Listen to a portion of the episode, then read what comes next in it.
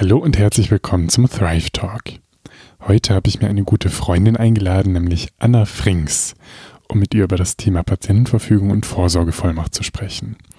Das ist mir ein riesiges Anliegen und es hat sich ergeben, dass Anna sich damit beschäftigen wollte, mich dazu befragt hat und wir dann die Idee hatten, einfach einen Podcast dazu aufzunehmen. Anna ist nämlich Lehrerin und hat eine unvoreingenommene Haltung und eine Laienperspektive darauf. Und es war super, weil sie damit sicher gehen konnte, dass ich meine Gedanken so formuliere, dass sie eben auch jemand versteht, der nicht im Gesundheitswesen arbeitet.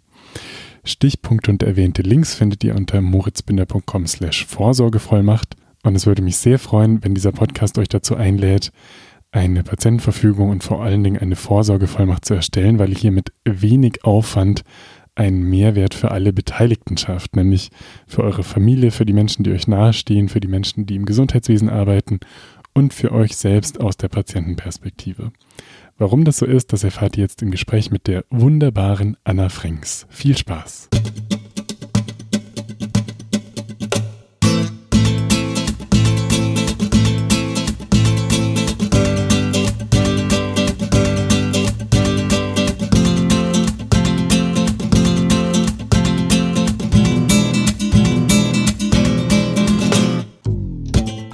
Liebe Anna, herzlich willkommen im Podcast.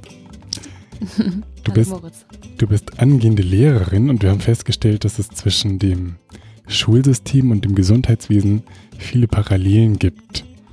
Also, dass es insgesamt sehr ja, hierarchische, träge, langsame Systeme sind, ähm, dass die Ausbildung, an deren Ende du jetzt bist und ich letztlich auch noch nicht so lange jetzt in der beruflichen Praxis bin, dass die Ausbildung sehr theoretisch ist und oft ein bisschen fern von dem, was man dann tatsächlich macht. Dass gleichzeitig aber viele junge Leute irgendwie in den Lehrerberuf und in die Medizin gehen und voll Bock haben, auch was anderes zu machen und dass letztlich die Schüler und die Patienten und Patientinnen auch total verdient haben. Also haben wir so viele Parallelen neulich im Gespräch gefunden. Und wir haben jetzt gerade kurz im Vorgespräch mal kurz äh, drüber gesprochen, betrifft uns beide letztlich Corona auch total. Also den Alltag auf Intensiv hat es auf jeden Fall verändert und dein Lehrerinnenalltag auch total. Magst du da so einen kurzen Spann mal erzählen? Irgendwas, was dir einfällt, was irgendwie witzig oder skurril oder auch tragisch vielleicht jetzt war, was ein bisschen abbildet, wie diese Zeit in der Schule gerade von Corona geprägt ist? Ja, gerne. Ähm, also tatsächlich ist es so, dass es, ähm, dass es nicht nur äh, negative Auswirkungen jetzt hat. Also ich äh, erzähle gleich gerne ein bisschen was, was mich persönlich auch äh, wirklich stört und was das ähm, ja, vor allem die Beziehungsarbeit gerade sehr erschwert. Ähm, es passieren aber auch ganz viele grandiose Dinge. Beispielsweise wurde unsere, unsere Schule, äh, eine Gesamtschule in Dortmund in der Nordstadt, ähm, völligst ausgestattet. Also alle Schülerinnen und Schüler haben iPads bekommen und äh, können so halt theoretisch erstmal am Distanzlernen teilnehmen. Und das war eine Sache, die äh, tatsächlich recht unbürokratisch verlief, also seitens der Kommune auch. Und äh, ich finde sehr schülerorientiert, weil man dann halt nicht geschaut hat, ähm, ja, vielleicht ist alle Schulen gleich viele Geräte bekommen, sondern äh, dass man nach dem Sozialindex geht und schaut, welche Schülerinnen und Schüler sind tatsächlich eh schon von äh, Bildungs- Ungleichheit oder von ungleichen Bildungschancen betroffen und brauchen eben Endgeräte, weil keine in den Familien sind. Und die bekommen jetzt einfach ganz schnell Endgeräte zur Verfügung gestellt. Und dann sind tatsächlich auch ganz, ganz viele Lehrkräfte, Lehrerinnen und Lehrer, die am Wochenende, also samstags, sonntags bis spät abends die Endgeräte einrichten und den Schülern zur Verfügung stellen. Und äh, das finde ich ein sehr, sehr schönes Beispiel. Das ist nicht immer nur äh, Lehrkräfte gibt, die ähm, ja möglichst wenig Zeit investieren, sondern die wirklich mit Herz dabei sind und schauen, äh, wie können wir jetzt die Situation für alle irgendwie gut arrangieren. Und ähm, ich glaube, was so, also was ich in unserer Schule mitbekomme, was seitens der Lehrkräfte geleistet wurde, ist schon wirklich, wirklich enorm. Also das Orga-Team immer wieder neue Stundenpläne geschrieben, wenn es in Distanzunterricht ging oder wenn einzelne Klassen oder Jahrgangsstufen in Quarantäne mussten und einen ganz engen Kontakt zu den Eltern gehalten, was äh, eigentlich fast immer bei uns in der Schule bedeutet, dass äh, Dolmetscher mit eingesetzt werden. Also es ist wirklich dann nochmal ein Aufwand und das ist äh, sehr, sehr motivierend zu sehen. Das ähm, muss ich wirklich sagen. Was äh, was ähm, die direkte Arbeit mit den Schülerinnen und Schülern, finde ich, sehr erschwert und ähm, tatsächlich auch so ein bisschen die Freude nimmt, ist, dass wir sind jetzt komplett im Distanzunterricht. Bis auf, also die Abschlussklassen sind vor Ort, aber ähm, alle anderen Klassen sind im Distanzunterricht. Und das muss man sich dann wirklich so vorstellen, dass wir ähm, beispielsweise Doppelstunden momentan immer haben mit den einzelnen Lerngruppen 90 Minuten äh, in Videokonferenzen mit den Schülern Unterricht machen und alle Schülerinnen und Schüler die Kameras aushaben. Äh, und in meiner Situation ist das so, ich bin jetzt halt seit November an der Schule. Ich kam eigentlich sofort zum Lockdown und ich übernehme Klassen, die ich nicht kenne. Das heißt, mir sitzen dann 28 schwarze Bildschirme gegenüber und ich habe eine Namensliste. Ähm, und es ist wirklich fast unmöglich, Beziehungsarbeit, also eine qualitativ hochwertige Beziehungsarbeit aufzubauen. Ähm, und ich investiere eigentlich die in immer die ersten Minuten, ähm, um zu, darüber zu sprechen, was es mit dem Kursklima machen würde, wenn alle die Kameras anmachten und ähm, dass es für alle natürlich unangenehm ist und, und ähm, komisch ist, sich selbst da zu sehen und vielleicht ähm, ist äh, der Hintergrund auch nicht so ordentlich und so weiter. Und äh, ja, es gehen schon, es gehen schon auf Instagram und so weiter so Lehrerwitze rum seitens der Schüler, dass alle Lehrer das immer ansprechen und im Grunde alle Schüler darauf warten, so gleich sagt es wieder, macht doch bitte die Kameras an, es wäre wirklich so schön. Und ähm, ja, eine Rückmeldung war zum Beispiel letzte Woche von einer Schülerin aus der äh, 11. Klasse, dass sie eine Maske trägt. Und dann habe ich gesagt, okay, ähm, also ist mir im Prinzip erstmal egal, aber warum trägst du eine Maske äh, in, im Raum? Dann meinte sie, ach so, nee, nee, Frau Frings, nicht so eine Corona-Maske. Ich meine so eine Gurkenmaske. Und ich musste total lachen und dachte so, äh, okay, erstens, ich denke direkt an Corona-Masken und zweitens, warum hast du eine Gurkenmaske, wenn eigentlich Unterricht ist? also so viel zu der Ernsthaftigkeit. Das ist schon schwierig. Ich kann es den Schülern eigentlich in einem gewissen Alter nicht verübeln. Mit 16, 17 ist man vielleicht froh, wenn man einfach das Handy anmachen kann und sich vom Bett aus dazuschalten muss und weder Mikro noch Kamera einschalten muss. Wir dürfen es nicht. Also wir dürfen den Schülern natürlich nicht vorschreiben, dass sie die Kameras anmachen. Aber es ist schon sehr skurriles Unterrichten und die Freude, so im direkten Kontakt mit den Jugendlichen zu arbeiten, bleibt meiner Meinung nach auf der Strecke. Das ist total nachvollziehbar.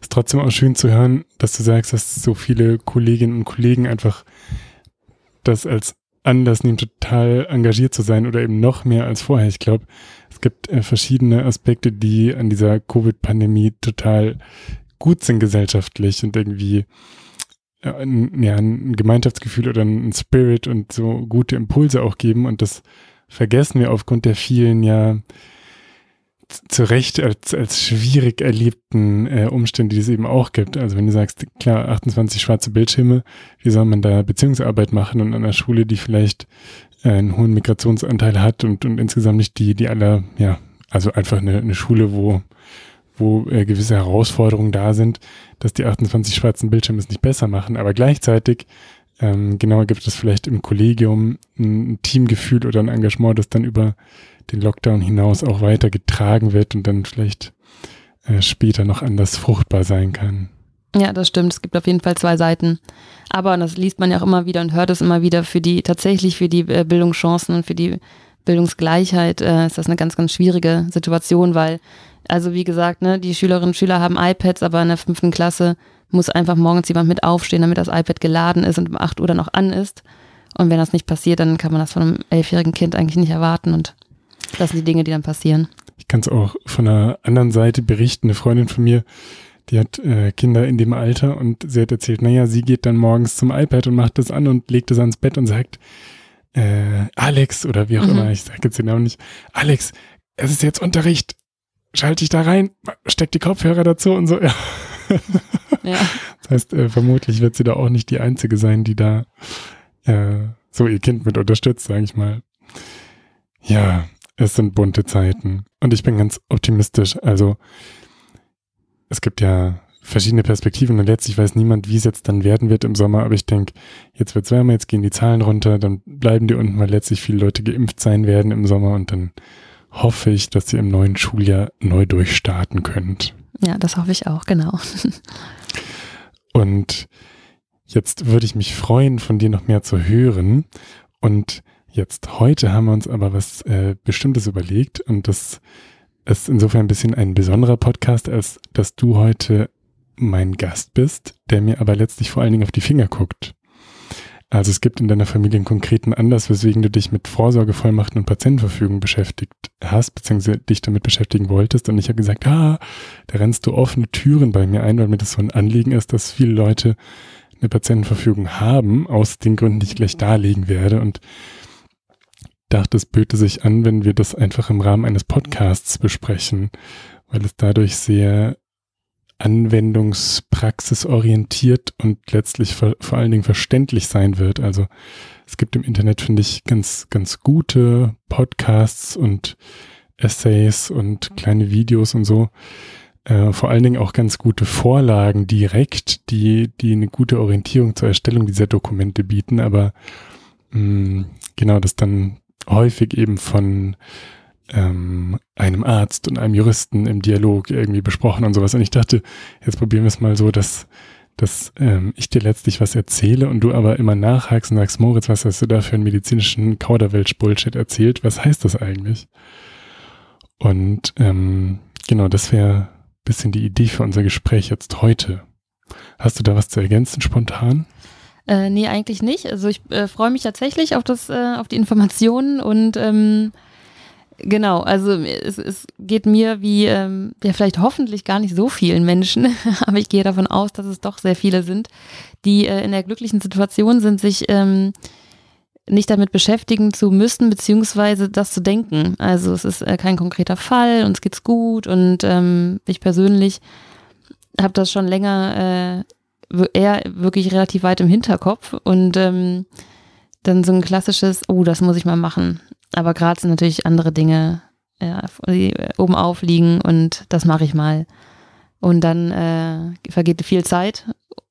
Und natürlich weiß ich rational, dass das äh, ein sehr, sehr wichtiges Thema ist, wobei ich tatsächlich auch ähm, mich noch gar nicht richtig informiert habe. Also du kannst gleich so bei Null anfangen. Super, sehr, sehr gut. genau.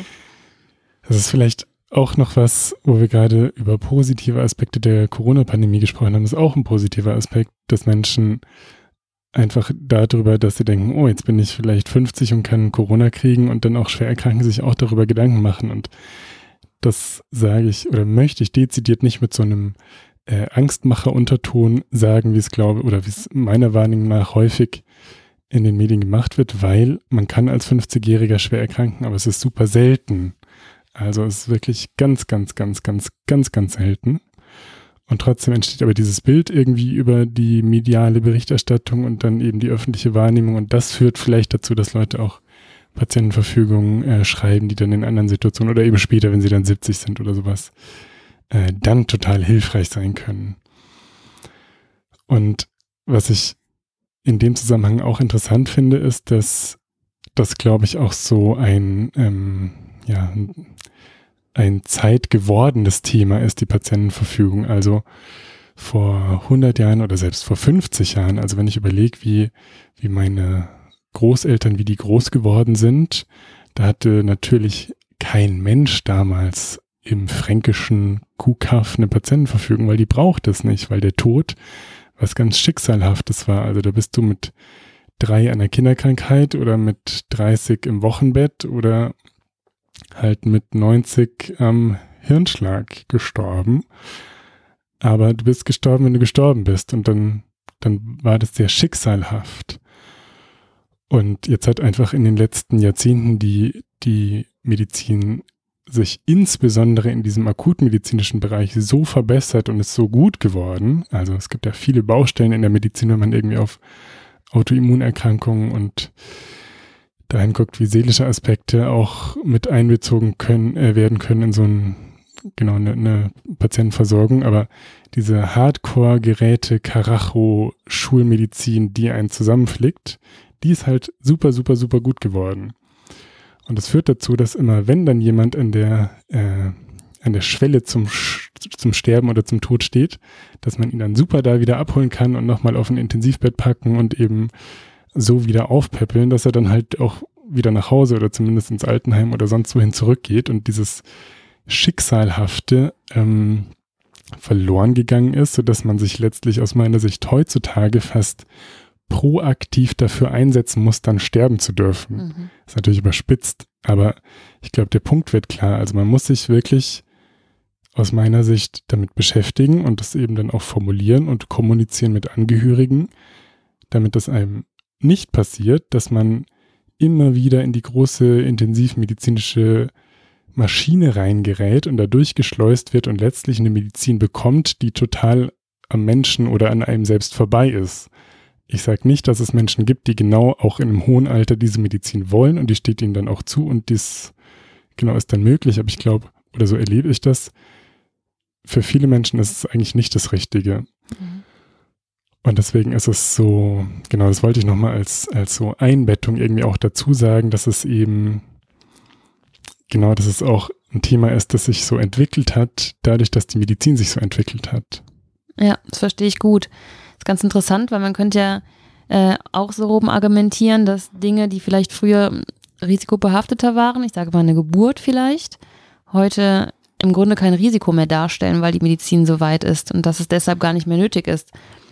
Also ich. Äh, Absolut, das ja. ist ja vielleicht eines der eindrücklichsten mhm. Beispiele. Man kann sich ja schön so Kindersterblichkeits- mhm. oder auch Geburt, also äh, wie häufig sterben Frauen bei der Geburt, gibt es ja schöne Graphen, kann man einfach googeln und sieht dann, das ist absolut eindrücklich. Da fällt einem die Kinnlade runter. Ja? Das ist ein riesiger Erfolg der, der Medizin, dass das sich in den letzten 100 Jahren also ver 0,0 irgendwas facht hat. Ja. Ähm, genau, jetzt habe ich dich unterbrochen. Ich wollte es unterstreichen, weil das so ein schönes ja. Beispiel dafür ist, wie gut die Medizin eben geworden ist. Ja, ja. mir ist da gerade nur spontan so eingefallen, dass ähm, als äh, unsere Tochter geboren wurde, haben wir vor der Geburt die Vaterschaft anerkennen lassen und das Sorgerecht äh, genau, das gemeinsame Sorgerecht halt ähm, beantragt. Und ich weiß, dass, äh, oder ich habe meine noch in Erinnerung zu haben, dass man es das auch nach der Geburt hätte machen können. Und wir haben irgendwie gesagt, wir machen das aber vor der Geburt, dass wenn etwas passiert, der Vater halt auch mit dem, äh, genau, über das, äh, das Kind entscheiden darf. Irgendwie hatten wir solche Gedanken, aber haben tatsächlich nicht über eine Patientenverfügung nachged äh, nachgedacht. Also eigentlich ganz interessant, weil ähm, es war gar keine Risikoschwangerschaft oder Geburt, aber wir haben gedacht, es ist gut, wenn äh, genau der Vater des Kindes einfach alle Rechte hat, aber eine Patientenverfügung ist uns trotzdem nicht in den Sinn gekommen. Dann könnt ihr jetzt noch eine machen dann. Ich muss außerdem noch dazu sagen, ich spiele mich jetzt so ein bisschen als der Superexperte, was das Thema angeht, auf. Das bin ich natürlich nicht. Ich habe einfach das Anliegen, das äh, oder möchte viele Leute einladen, dazu sich damit zu beschäftigen und dann im Idealfall so ein Dokument zu erstellen. Und ich habe eben gewissen klinischen ja, Erfahrungshintergrund, mit dem ich das ein bisschen abgleichen kann. Mhm. Und ich glaube, das ist ganz äh, hilfreich vielleicht. Und ich möchte auch noch als wichtigen Punkt dazu sagen, dass es die perfekte Patientenverfügung nicht gibt. Also es gibt im Internet tausend Vordrucke und es werden verschiedene Leute verschiedene Sachen erzählen, wie man das gliedern kann, was da wirklich wichtig ist, wie man das machen sollte und tralala. Das Wichtige aus meiner Sicht ist, dass man sich damit beschäftigt, dass man das formuliert, irgendwie aufschreibt, dass man das vor allen Dingen mit seinen Angehörigen kommuniziert und dieses Dokument so äh, aufbewahrt, dass es dann auch zugänglich ist und dann hat man schon 90 Prozent gewonnen. Also das ist der wichtige Punkt. Genau. Und jetzt freue ich mich, dass du äh, mit mir das besprichst und ein bisschen den Realitätencheck immer machst und sagst, äh, genau, dass wir einfach darüber sprechen. Also du darfst mir, sollst mir bitte immer ins Wort fallen, wenn dir irgendwas äh, komisch erscheint oder wenn du eine Frage hast oder wenn du auch noch eine Ergänzung hast.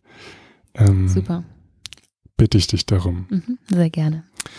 Jetzt können wir zu Beginn einmal kurz überlegen, was passiert eigentlich im Krankenhaus oder in einem Arzt-Patienten-Kontakt. Also letztlich ist ja alles, sei es jetzt eine kleine pupsige Blutentnahme oder eine invasive Beatmung über mehrere Wochen, ist eine Körperverletzung. Also jede Heilbehandlung oder die meiste Diagnostik ähm, ist eine Körperverletzung, wenn nicht der Patient dezidiert einwilligt in mhm. diese Heilbehandlung oder Diagnostik.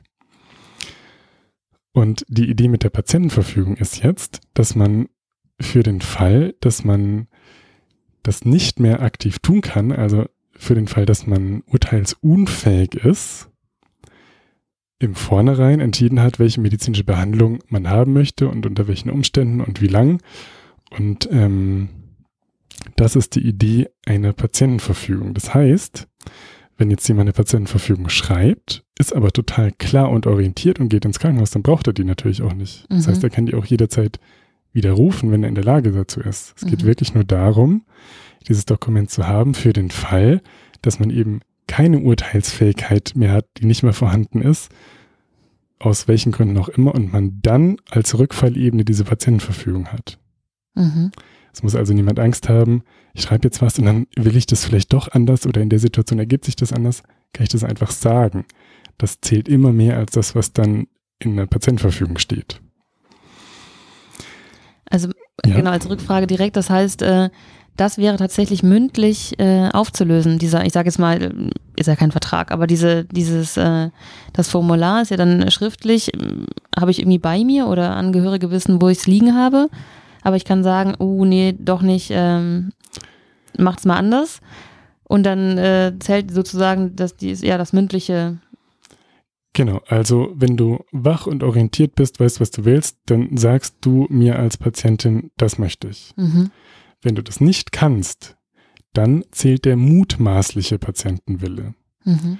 Das bedeutet, wenn ich jetzt, wenn ein Notarzt jemand in der Fußgängerzone liegt, der da kollabiert ist, dann ist der mutmaßliche Wille, dieser Mensch möchte jetzt Akutmedizin erhalten und gerettet werden. Mhm. Das heißt, reanimiert, zusammengepflegt, schnellstmöglich in die Klinik gebracht und so weiter und so fort werden.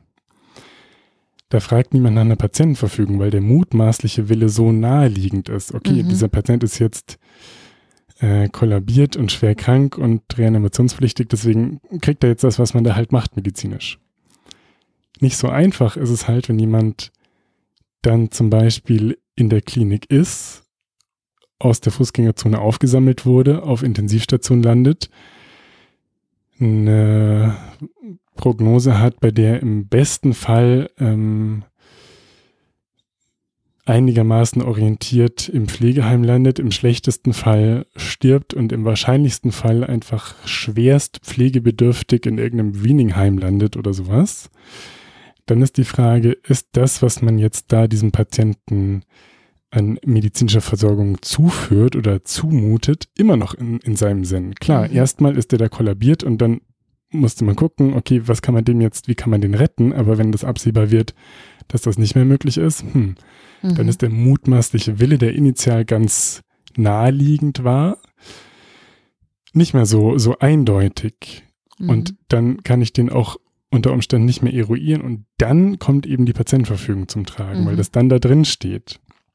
Wenn es die nicht gibt, dann kann man den mutmaßlichen Willen mit Hilfe von Angehörigen versuchen zu eruieren. Aber das ist unter Umständen auch schwierig. Ich habe gleich drei ähm, kleine Stories, an denen das ein bisschen deutlich wird. Ja. Genau.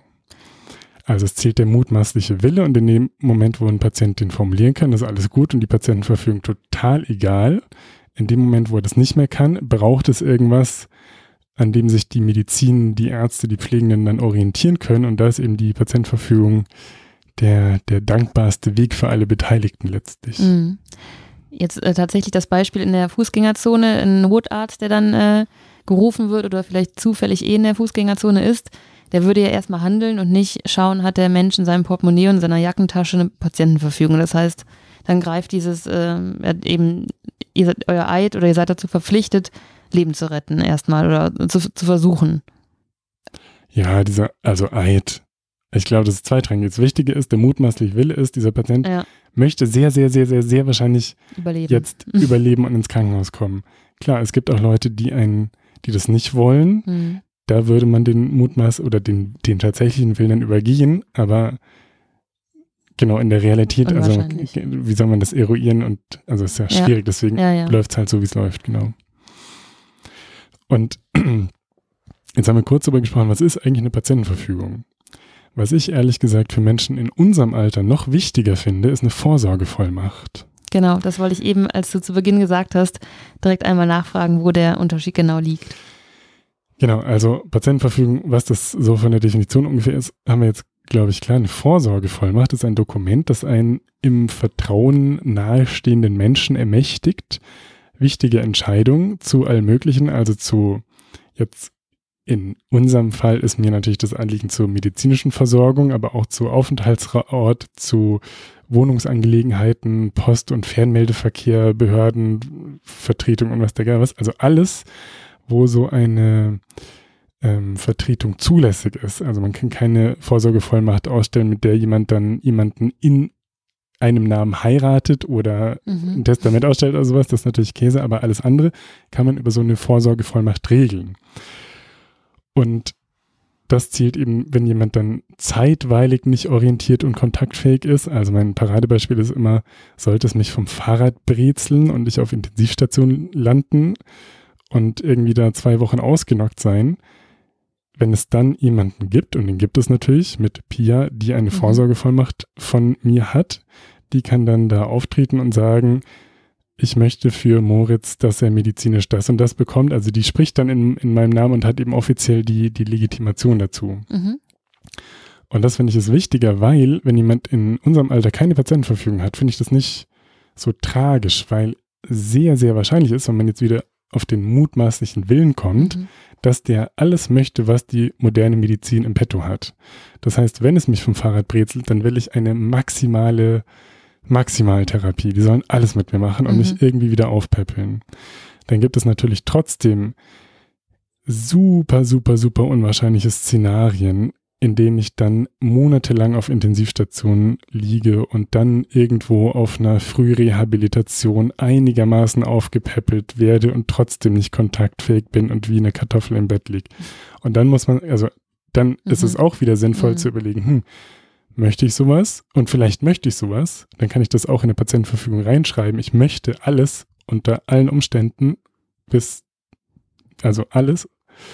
Ich kann aber auch reinschreiben, hm, ich möchte erstmal alles, aber für diese unwahrscheinlichen Fälle und Szenarien, die ich dann ein bisschen umreiße, möchte ich dann auch gehen dürfen oder möchte ich dann irgendwas anderes. Ja. Also das kann man dann alles da reinschreiben. Aber das ist eben unwahrscheinlich, dass es einen von uns ähm, in so eine missliche, unglückliche Lage bringt. Aber die Wahrscheinlichkeit, dass wir mal im Krankenhaus liegen, ich meine, jetzt habe ich das Fahrradbeispiel erwähnt, tatsächlich war ich ja kürzlich tatsächlich im Krankenhaus. Ja und ähm, mit einer Meningitis und das hätte auch anders ausgehen können. Insofern nicht, dass ich dann gestorben äh, oder hätte sterben müssen direkt, aber dass ich eben ein paar Tage oder Wochen da wirklich äh, schwer betroffen hätte gewesen sein können und, und dann, dann hätte es die Vorsorgevollmacht zum Glück gegeben. Aber würde das nicht bedeuten, dass die, äh, dass die, äh, die Vollmacht umfassender ist? Weil in deinem Fall Pia dann, ihr habt das durchgesprochen oder sie, sie kann das antizipieren oder sie genau was, äh, was gemacht werden darf. Also wo ist dann im Rechtlichen genau der Unterschied? Genau, also es soll oder wäre natürlich dann im Normalfall deckungsgleich. Das, mhm. was ich in der Patientenverfügung niedergeschrieben habe, was ich mit meinen Angehörigen kommuniziert habe, mit Pia zum Beispiel, und was sie dann letztlich in meinem Willen unter dem medizinischen Aspekt der Vorsorgevollmacht entscheidet für mich. Ja. Ähm, da kann ich vielleicht einen Randaspekt äh, zu sagen. Im Internet findet man viele Texte von, von Juristen zu Vorsorgevollmacht und Patientenverfügung. Ich habe oft den Eindruck, dass es am besten wäre, wenn immer ein Jurist und ein Arzt gleichzeitig zu diesen Themen was sagen würden, weil die Juristen aus meiner Sicht ähm, manche Sachen einfach natürlich, das kann man nicht von ihnen verlangen, nicht so gut einschätzen können, wie dann in der praktischen Realität und der Medizin manche Sachen eben laufen oder nicht laufen. Und genauso komme ich jetzt ein bisschen ins Schwimmen, wenn du mich fragst, wo sind jetzt genau ja. die rechtlichen, ja. äh, juristischen Unterschiede. Ich würde es so verstehen, dass die dass die Patientenverfügung eben den mutmaßlichen Willen mhm. irgendwie kundtut und eine Einschätzung den, den äh, Behandelnden gibt. So sollen wir jetzt Medizin machen. Und die Vorsorgevollmacht ist ein nüchternes juristisches Dokument. Da ist jemand bestimmt, der darf dann irgendwo unterschreiben oder hat, kann ja. eben einen Zettel hinlegen und sagen, ich entscheide das jetzt, ich darf das jetzt. Mhm. Und es gibt da noch weitere ähm, genau Dokument. Es gibt eine Betreuungsverfügung. Da kann jemand, die könnte ich jetzt verfassen und sagen, für den Fall, dass ich äh, eine Betreuung längerfristig bräuchte, dann soll das Person A oder B sein. Mhm. Das geht dann ans Betreuungsgericht für so einen Fall. Dann gibt es eine, eine Generalvollmacht, ähm, die häufig mit der Vorsorgevollmacht kombiniert ist und so. Dann gibt es aber speziell für Bankgeschäfte, in der Regel braucht es nochmal ein extra Dokument, das dann bei der Bank ausgefüllt und hinterlegt ist, weil die Banken sagen, pff, mhm. so eine Vorsorgevollmacht kann ja jeder irgendwie unterschreiben und sagen, ja, ich überweise jetzt mal 200.000 Euro auf irgendein Konto oder sowas. Also das ist ein bisschen vielschichtiger und mhm. deswegen will ich mich da äh, gar nicht auf dünnes Eis groß begeben, sondern genau sagen, es gibt da noch äh, schöne, zum Beispiel ganz konkret vom Bundesjustizministerium, das werde ich ähm, oder ist auf der Seite wo ich auf meiner Webseite ein bisschen was dazu geschrieben habe, auch verlinkt. Da sind äh, viele gute, hilfreiche Tipps und Orientierungshilfen dazu und auch äh, zum Beispiel eine, eine Vorlage für eine Vorsorgevollmacht, die ich einfach genommen habe. Ist sehr unkompliziert, kann man ausdrucken, ankreuzen. Ist in fünf Minuten gemacht und dann hat man die Vorsorgevollmacht da schon weg. Und da sind diese juristischen äh, Fragen ein bisschen genau differenzierter dargestellt, als ich das jetzt sagen kann. Ja, aber das ähm, hieß ja, dass die Vorsorgevollmacht, also oder in die Vorsorgevollmacht kann ich verschiedene Menschen eintragen. Also, ähm, oder sollte man das eher nicht? Weil wenn du jetzt sagst, ähm, Pia ist, äh, hat die Vorsorgevollmacht oder ne, du hast ihr übertragen. Jetzt könnte ja der unglückliche, also es könnte ja passieren, dass ihr zusammen, ich sag mal, einen Autounfall habt, möchte man natürlich jetzt niemandem wünschen.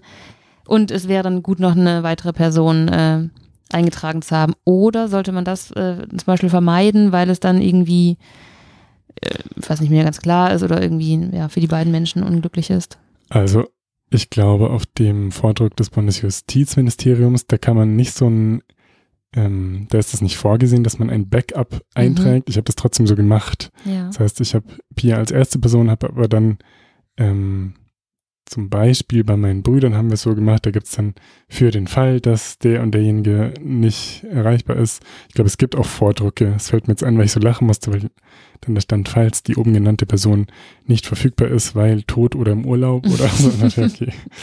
Dann soll eben Person B oder C äh, das übernehmen und ist dann bevollmächtigt. Ja. Genau.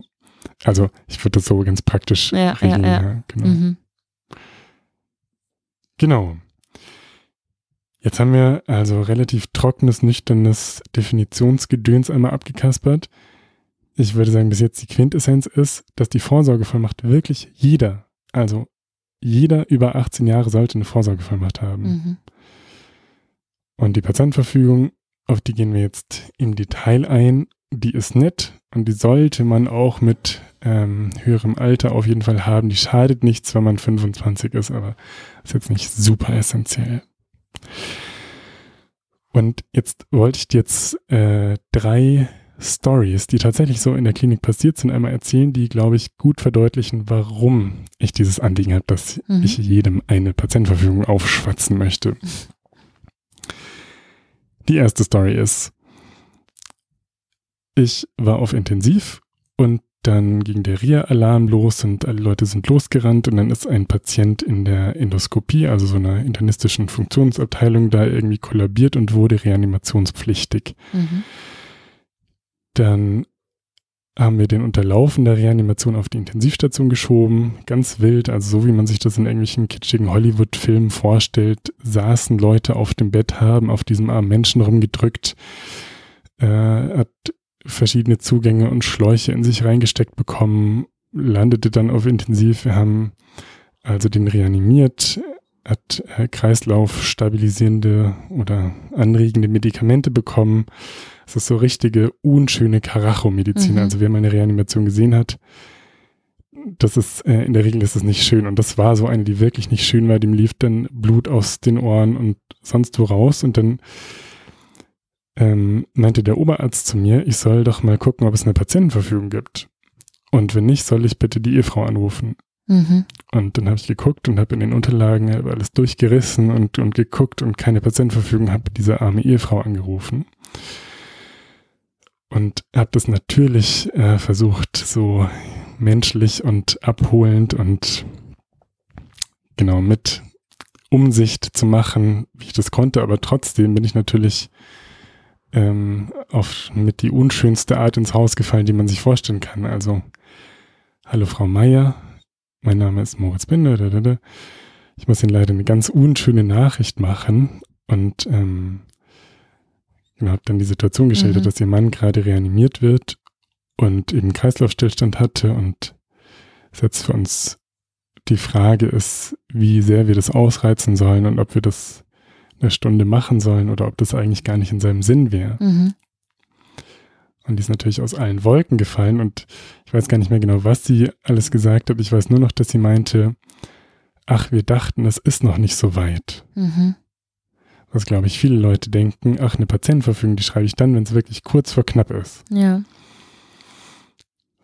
Und genau, das war die erste Story. Also, und ich sage noch dazu, der war irgendwie Mitte 70 und relativ schwer vorerkrankt, onkologisch und ähm, genau, also da, genau, das war die Story, ja, die erste Story. Nur als Nachfrage, konnte dann die Ehefrau am Telefon sozusagen äh, verfügen? Oder also hat euch als, als Ärzteteam dann gereicht, äh, per Telefon eine Information zu bekommen, auf die ihr dann die, die Behandlung, sage ich mal, anpasst? Also letztlich hat es keinen Unterschied gemacht. Es ja. war wie ein Schuss in den Ofen, weil zu dem Zeitpunkt, als ich sie dann in der Strippe hatte, lief die Reanimation schon 20 Minuten und ich glaube, nach einer halben Stunde haben wir dann aufgehört. Also okay. es hat keinen ja. Unterschied gemacht. Die war natürlich, wie sollte man das anders erwarten, in der Situation so überfordert, mhm. dass sie da auch jetzt nicht klar Ja oder Nein sagen konnte. Mhm. Und Genau, also es hat letztlich keinen Unterschied gemacht, aber die Frage wäre gewesen, was wäre der mutmaßliche Wille gewesen? Ja. Hätte sie, hätte sie gesagt, um Gottes Willen, das hätte der niemals gewollt. Der hat gesagt, wenn es gut ist, dann ist es auch gut und dann will ich gehen und so. Wenn das so glaubhaft rübergekommen wäre, dann wäre ich in das Zimmer gerannt und hätte gesagt, aufhören. Mhm. Ja. Genau.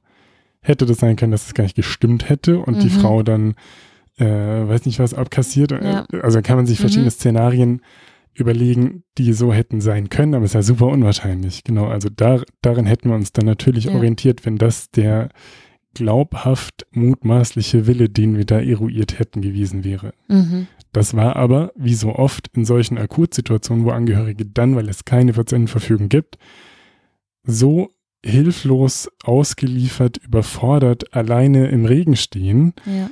So konnte sie, stand sie auch da und ähm, mhm konnte das also nicht, nicht entscheiden oder sagen. Also es ist im Grunde auch vor allen Dingen ein Schutz für die engsten Angehörigen. Eben in, nicht in diese Situation des Telefonats kommen zu müssen oder vorbereiteter zu sein, weil die Gespräche früher geführt wurden. So. Genau, also mhm. das ist, ach, vielen Dank, dass du mir das Wort aus dem Mund nimmst. Das ist aus meiner Sicht ein essentieller Punkt, warum man das machen sollte. Natürlich auch, weil es in meinem eigenen Sinn ist, wenn ich so ein Dokument habe, wo das irgendwie verschriftlich ist und ich dann hoffentlich die Versorgung kriege, die ich mir auch wünsche. Aber auch, weil ich eben meine Angehörigen nicht in so eine Situation bringe. Mhm. Und das mit einem kleinen Aufwand. Also klar, man muss sich mal zwei Stunden hinsetzen und das irgendwie besprechen und vielleicht sogar idealerweise mit jemandem, der im Gesundheitswesen arbeitet, mit dem Hausarzt, mit vor allen Dingen eben Lebenspartner oder Kindern oder wie auch immer. Aber wenn man das gemacht hat, dann spart, erspart das potenziell so viel ähm, Stress und Angst und, und Trauer und ähm, Regret irgendwie im Nachhinein, dass es das absolut wert ist. Also mhm. das ist ein wesentlicher Punkt, warum man eine Patientenverfügung haben sollte, genau. Mhm. Wegen der Angehörigen. Ja. Genau, die zweite Story. Es war ein Patient, der auch so bei uns auf Intensiv äh, kam, aber ein bisschen über Umwege. Der war ein paar Tage vorher auf einer konservativen internistischen Station, hatte, glaube ich, eine Lungenentzündung, war noch nicht so alt, Anfang 60, ähm, wurde aber dann klinisch sehr schlecht, ja? Ganz kurz, was ist äh, konservativ an einer Station? Also eine nicht, äh, also so die normale internistische Abteilung, wenn man ins Krankenhaus kommt und nicht auf Intensiv liegt oder äh, nicht in einem operativen Fach, dann ist das eine okay. konservative periphere Station, also die normale internistische Abteilung, wo man okay. hinkommt, wenn man ein bisschen Husten hat. Mhm. So, genau. Ähm, und dann wurde der klinisch schlechter, also wurde eben sehr atemnötig, kam auf Intensiv, wurde dann verschieden beatmet. Kann ich nachher noch ein bisschen was zu, zu sagen, wenn wir konkret die Sachen für die Patientenverfügung, die man inhaltlich irgendwie diskutieren kann, durchgehen wurde dann intubiert, wurde tracheotomiert, also hat so eine Dauerbeatmung bekommen, wurde da dann mit viel Aufwand entwöhnt von, war aber dann immer wieder delirant, also verwirrt, wusste nicht, wo er ist und ähm, war dann zwischendrin orientiert, hat gesagt, er will das überhaupt alles gar nicht, hat den protrahierten Verlauf, lag also wochenlang bei uns auf Intensivstation rum und ist dann irgendwann auf in ein anderes Krankenhaus in so ein ähm, Ent Beatmungs-Entwöhnungszentrum, also mhm. Weaning-Zentrum nennt man das, äh, gekommen, wo die darauf spezialisiert sind, Menschen von der Beatmung wieder loszukriegen, ja. weil das eben so ein vielschichtiger, schwieriger Prozess häufig ist. Und da haben wir dann mit Angehörigen gesprochen und das war aber widersprüchlich. Also die einen meinten, ja, alles machen, alles machen und ich kann doch meinen Papa nicht sterben lassen und auf jeden Fall maximal therapieren. Und anderen meinten, nee, das wollte der überhaupt nicht, das wäre gar nicht in seinem Sinn gewesen. Und ich hatte auch tatsächlich das Gefühl, dass er immer, wenn er eben so einigermaßen äh, auf die Kette gekriegt hat, was gerade passiert, dass es nicht in seinem Sinn war. Also es war total schwierig und, und, und eben so ein langer Verlauf. Und aus meiner Sicht oder meinem Erleben, letztlich weiß ich es ja nicht, wieder eine ganz teure, aufwendige, ressourcenverballernde mhm. Medizin, die total am Menschen vorbeigegangen ja. ist. Ja. Das war die zweite Story. Und auch wieder die Angehörigen äh, dann in eine schwierige Situation gebracht hat. Und oft ist es ja so, vielleicht besonders wenn Erbe da ist, dass es äh, dass Sterbesituationen zu Familienkrisen führen oder zu Streit, äh, Streitigkeiten unter Geschwistern. Hört man ja, hört man ja. Und das wäre ja auf jeden Fall äh, wesentlich nachvollziehbarer, weil emotional wesentlich belastender über Leben und Tod zu entscheiden und nicht nur über die Aufteilung des Erbes. Also wieder im Grunde dass die Angehörigen geschützt werden können. Absolut. Absolut. Und die dritte Story, ich mach's kurz. Es war auf der Neurologie. Da hatte eine Patientin einen schweren Schlaganfall, war danach nur noch teilorientiert. Also wusste so ungefähr, was los ist, aber konnte eben, war nicht mehr geschäftsfähig in dem Sinn, dass sie das so halt alles so braucht und macht, äh, mhm. machen konnte. Und dann gab es in der Familie niemanden und dann gab es einen Berufsbetreuer. Und das ist gar nicht so selten. Also, dass Menschen dann von, wenn sie in so eine Situation reinkommen, von einem Berufsbetreuer betreut werden. Das sind ähm, manchmal Menschen, die nur wenige Menschen betreuen, manchmal sind es aber auch richtige Büros, die haben dann Angestellten und sind hauptberuflich sind die dann Betreuer und ähm, genau regeln dann all diese Fragen für Menschen, die eben in so eine Situation gekommen sind und machen das vom Telefon aus und machen das natürlich mit Engagement in der Regel und haben auch dadurch, dass sie das so, so viel machen, auch eine Idee davon, auf was da Wert zu legen ist und sowas, aber haben natürlich bis zu dem Moment, wo sie dann als Betreuer vom Betreuungsgericht ernannt werden, überhaupt gar keinen Bezug zu diesem Menschen, mhm. den sie dann betreuen letztlich. Das heißt, das wäre dann eine Frage für die Vorsorgevollmacht beziehungsweise für die äh, Betreuungsermächtigung, glaube ich und äh, nicht so sehr für die Patientenverfügung, aber auch was, äh, was deutlich macht, dass wenn man diese Dokumente nicht hat, ähm, dass das, oder anders gesagt, wenn man die Dokumente hat, dann kann man das alles vermeiden und eben auch vermeiden, dass äh, genau alle im Regen stehen. Also mhm. der Patient, die Angehörigen und letztlich auch die, die Menschen, die im Gesundheitswesen arbeiten, für dieses voll der Trouble, weil, also wenn so ein Berufsbetreuer bestimmt wird, was passiert da? Die Patientin ist bei uns oder war bei uns in der Neurologie.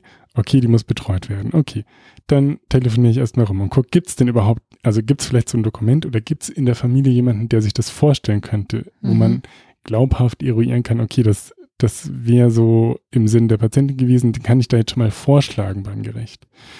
Also initial viel Aufwand, das überhaupt rauszufinden, wie, wie ist die Lage, wie ist der Sachstand dann schicke ich das ans Betreuungsgericht. Dann gehe ich den da auf den Keks, weil ich will das natürlich schnell haben, weil wenn die Patientin nicht betreut ist, dann kann ich keine weitere Diagnostik machen. Ich brauche aber die Einwilligung über den Betreuer dann, damit ich die Diagnostik machen kann, dass ich die Patientin wieder weiter verlegen und idealerweise dann irgendwann entlassen kann. Damit aber die Betreuung dann eingerichtet werden kann, kommt der Richter mit noch wem und dem Betreuer irgendwie zu uns und gucken sich die Patienten, die Patientin an und stellen tausend Fragen und dann ist der Sozialdienst involviert und dann braucht es noch dieses Dokument und dann muss es zurückgefaxt werden mhm. und pff, also so äh, ein Paradebeispiel für deutsche Bürokratie, mhm. wie sie dann ist in so einem Fall, zu Recht oder zum Glück, ja, dass da ja. kein äh, Schabernack getrieben wird, aber es ist sogar auch äh, als Randaspekt für die Menschen, die im Gesundheitswesen arbeiten, total der Krampf, wenn sowas da nicht da ist. Ja, es hört sich äh, absolut so an. Ich frage mich, wo werden die denn hinterlegt? Also habe ich die tatsächlich zu Hause in meinem Ordner Die, die ja, sehr gute Frage. Also die Vorsorgevollmacht und die Patientenverfügung, die habe ich irgendwo, wo sie leicht zugänglich ist und wo meine Angehörigen wissen, da ist die. Also ist es irgendein äh, Ordner mit Versicherungsakten mhm. oder der medizinische Krankengeschichtsordner oder äh, wo auch immer. Man muss es halt haben, weil das ist natürlich ja. super, dass du es ansprichst. Das ist eine total essentielle Frage. Wir haben, oder ich habe es auch schon häufiger natürlich gesehen, dass ich dann frage, haben Sie denn eine Patientenverfügung, wenn die Leute klar sind, irgendwie aufgeklärt werden oder auf Intensiv kommen? Ja, sowas äh, habe ich schon mal, ja, wir, wir haben sowas mal ausgedruckt. Mhm. Ja, und wissen Sie, wo die ist? Kann Ihre Frau die vielleicht bringen? Ja, ähm, also genau, also die ja, ist dann ja. irgendwo und ähm, ist halt nicht da und dann bringt sie natürlich auch nichts. Also ist ja egal, wo man die hat, Hauptsache man kann sie dann vorlegen. Es gibt so Register, mhm. da kann man insbesondere, wenn man das äh, über einen Not Notar macht, kann man das dann äh, da eintragen lassen. Es gibt auch online, glaube ich, zwei große Register, in die man das ähm, ein tragen lassen kann. Die werben alle damit, dass eben genau, dass die Krankenhäuser dann direkt Zugriff darauf haben und das sofort da ist und das alles erleichtern würde. Ich muss sagen, ich habe noch nie, und vielleicht ist es an großen Unikliniken anders, aber an den Krankenhäusern, an denen ich bis jetzt war, und ich habe ja auch an großen Kliniken irgendwie formuliert und Praktika gemacht, ich habe das nie gesehen, dass da irgendein so Register abgerufen wurde. Mhm. Also ich genau will die nicht diskreditieren. Ich glaube, deren Anliegen ist gut und äh, es wird überhaupt thematisiert, das ist ja gut, aber es hat aus meiner Sicht überhaupt gar keine Praxisrelevanz. Ähm, das wundert mich total, ehrlich gesagt, dass ihr überhaupt zum Hörer greifen müsst. Also, äh, wenn ich mir jetzt vorstelle, ähm, das, das, das scheint mir total unpraktikabel, also ganz äh, überhaupt nicht zeiteffizient, dass ihr bei privaten Menschen anruft und äh, fragt, ob jemand zufällig äh, mal in den Ordner schauen kann oder es im Kopf hat. Ja, okay, vielleicht wäre das das Schnellste. Also warum ist das nicht irgendwie zentral beim Gesundheitsamt oder zusätzlich auch noch irgendwie äh, gespeichert? Also dass man, dass ihr immer diese eine Nummer wählt oder irgendwie einfach in der Datei nachguckt. Also du, wir faxen noch im Krankenhaus. Und zwar gar nicht so wenig. Da fällt einem nichts mehr ein. Also Wow, unsere Schulen sind richtig ja. gut ausgestattet, iPads, merke krass, ich. oder? ja. Genau, es ist halt in Deutschland äh, die große Datenschutzfrage. Ja.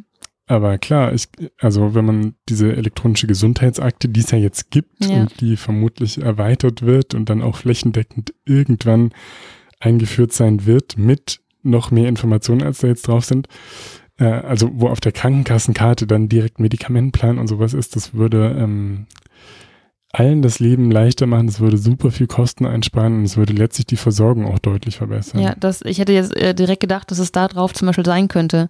Also bestimmt ja Datenschutz und so weiter, aber ähm, wenn man als als Mensch, also als, als äh, Patient oder auch noch nicht Patient, immer wüsste, wie ich das aktualisieren kann, wenn es was zu aktualisieren gäbe, dann äh, müsste ich ja keine Angst haben. Also ich meine, meinen Organspendeausweis, den habe ich ja auch äh, im Portemonnaie und irgendwie ähm, dann weiß man halt auch als Arzt oder Notarzt, wo man hinschauen muss. Also Genau. Und, und also das ist ja auch keine blöde Idee. Letztlich kann man ja auch eine Patientenverfügung auf dem Handy haben oder ja. als äh, Miniaturformat sich auch ins, ins Portemonnaie stecken. Ich weiß, ähm, oder ich habe sowas auch schon mal gesehen, wo man so eine Kurzversion dann ankreuzen konnte, äh, die fürs Portemonnaie auch gedacht mhm. war. Ähm, Genau, also letztlich ist die Frage, wie kommt die Patientenverfügung, die es dann hoffentlich gibt, ins Krankenhaus dahin, wo sie jemand lesen und irgendwas damit machen ja. kann. Wie das passiert, ist mir persönlich total latte. Mhm. Aber da gäbe es bestimmt noch effizientere Wege. Auf Jedenfalls jeden Fall, klingt es so, Fall. als dass ja. man da telefoniert. Genau, und auf, auf die äh, Krankenkassenkarte, das wäre super. Also, liebe Herr Spahns der Welt, wenn ihr das vielleicht aus irgendwelchen unerfindlichen Gründen hört, dann macht das bitte so. Finde ich eine sehr gute Idee. Ähm, was im Portemonnaie-Format vielleicht noch zu sagen ist, dass ich grundsätzlich natürlich super finde, dass es überhaupt Vordrucke gibt im Internet und auch so kleine Mini-Kurzvordrucke. Letztlich sind die natürlich sehr ähnlich und das sind dann häufig Patientenverfügungen, die auch bei uns natürlich landen und die aber diese Individualität die ein Mensch sich in seiner Versorgung am Lebensende wünscht, nicht abbilden können. Mhm. Dann bräuchte man letztlich auch gar keine Patientenverfügung. Also nicht so richtig, weil ähm, so diese Standardphrase, ich weiß gar nicht, ob die so, die steht natürlich nicht so drin, aber was man immer sagt, das soll man nicht sagen, ist, ich möchte nicht an tausend Schläuchen in den Himmel kommen. Mhm. Was sind tausend Schläuche? Also mhm. ist es eine Beatmung, ist das eine PEC, ist das ein ZVK, eine arterielle Blutdruckmessung, eine Dialyse, keine Ahnung was. Das muss man dann differenzieren, damit man da was machen kann, weil alle ohne Schläuche in den Himmel kommen, das ist ähm, zu, also da kann man genau nichts mit machen, das kann man dann auch nicht aufschreiben und sein lassen. Mhm. Sondern genau das möglichst äh, präzise und differenziert darstellen, verschiedene Szenarien und vielleicht im Idealfall auch eine so eine qualitative Note, Note mit reinbringen. Also zum Beispiel sagen, okay, ich habe bei meinem Onkel gesehen, der hatte dann eine Dialyse über viele Jahre und das hat ihn total müde und mürbe gemacht und da ist er dann psychisch krank geworden und sowas möchte ich auf keinen Fall. Ich möchte keine Dialyse deswegen mhm. oder so. Es ist nur als äh, mhm. bisschen random aber Beispiel, ja, genau. Dann müsste man ja, das ist ja wieder sehr umfangreich und man müsste sich dann tatsächlich auch medizinisch äh, damit auseinandersetzen, oder? Also wenn man jetzt sagt, ich möchte diese tausend Schläuche nicht, dann das sagt man ja, wenn man nicht weiß, was es für Schläuche gibt.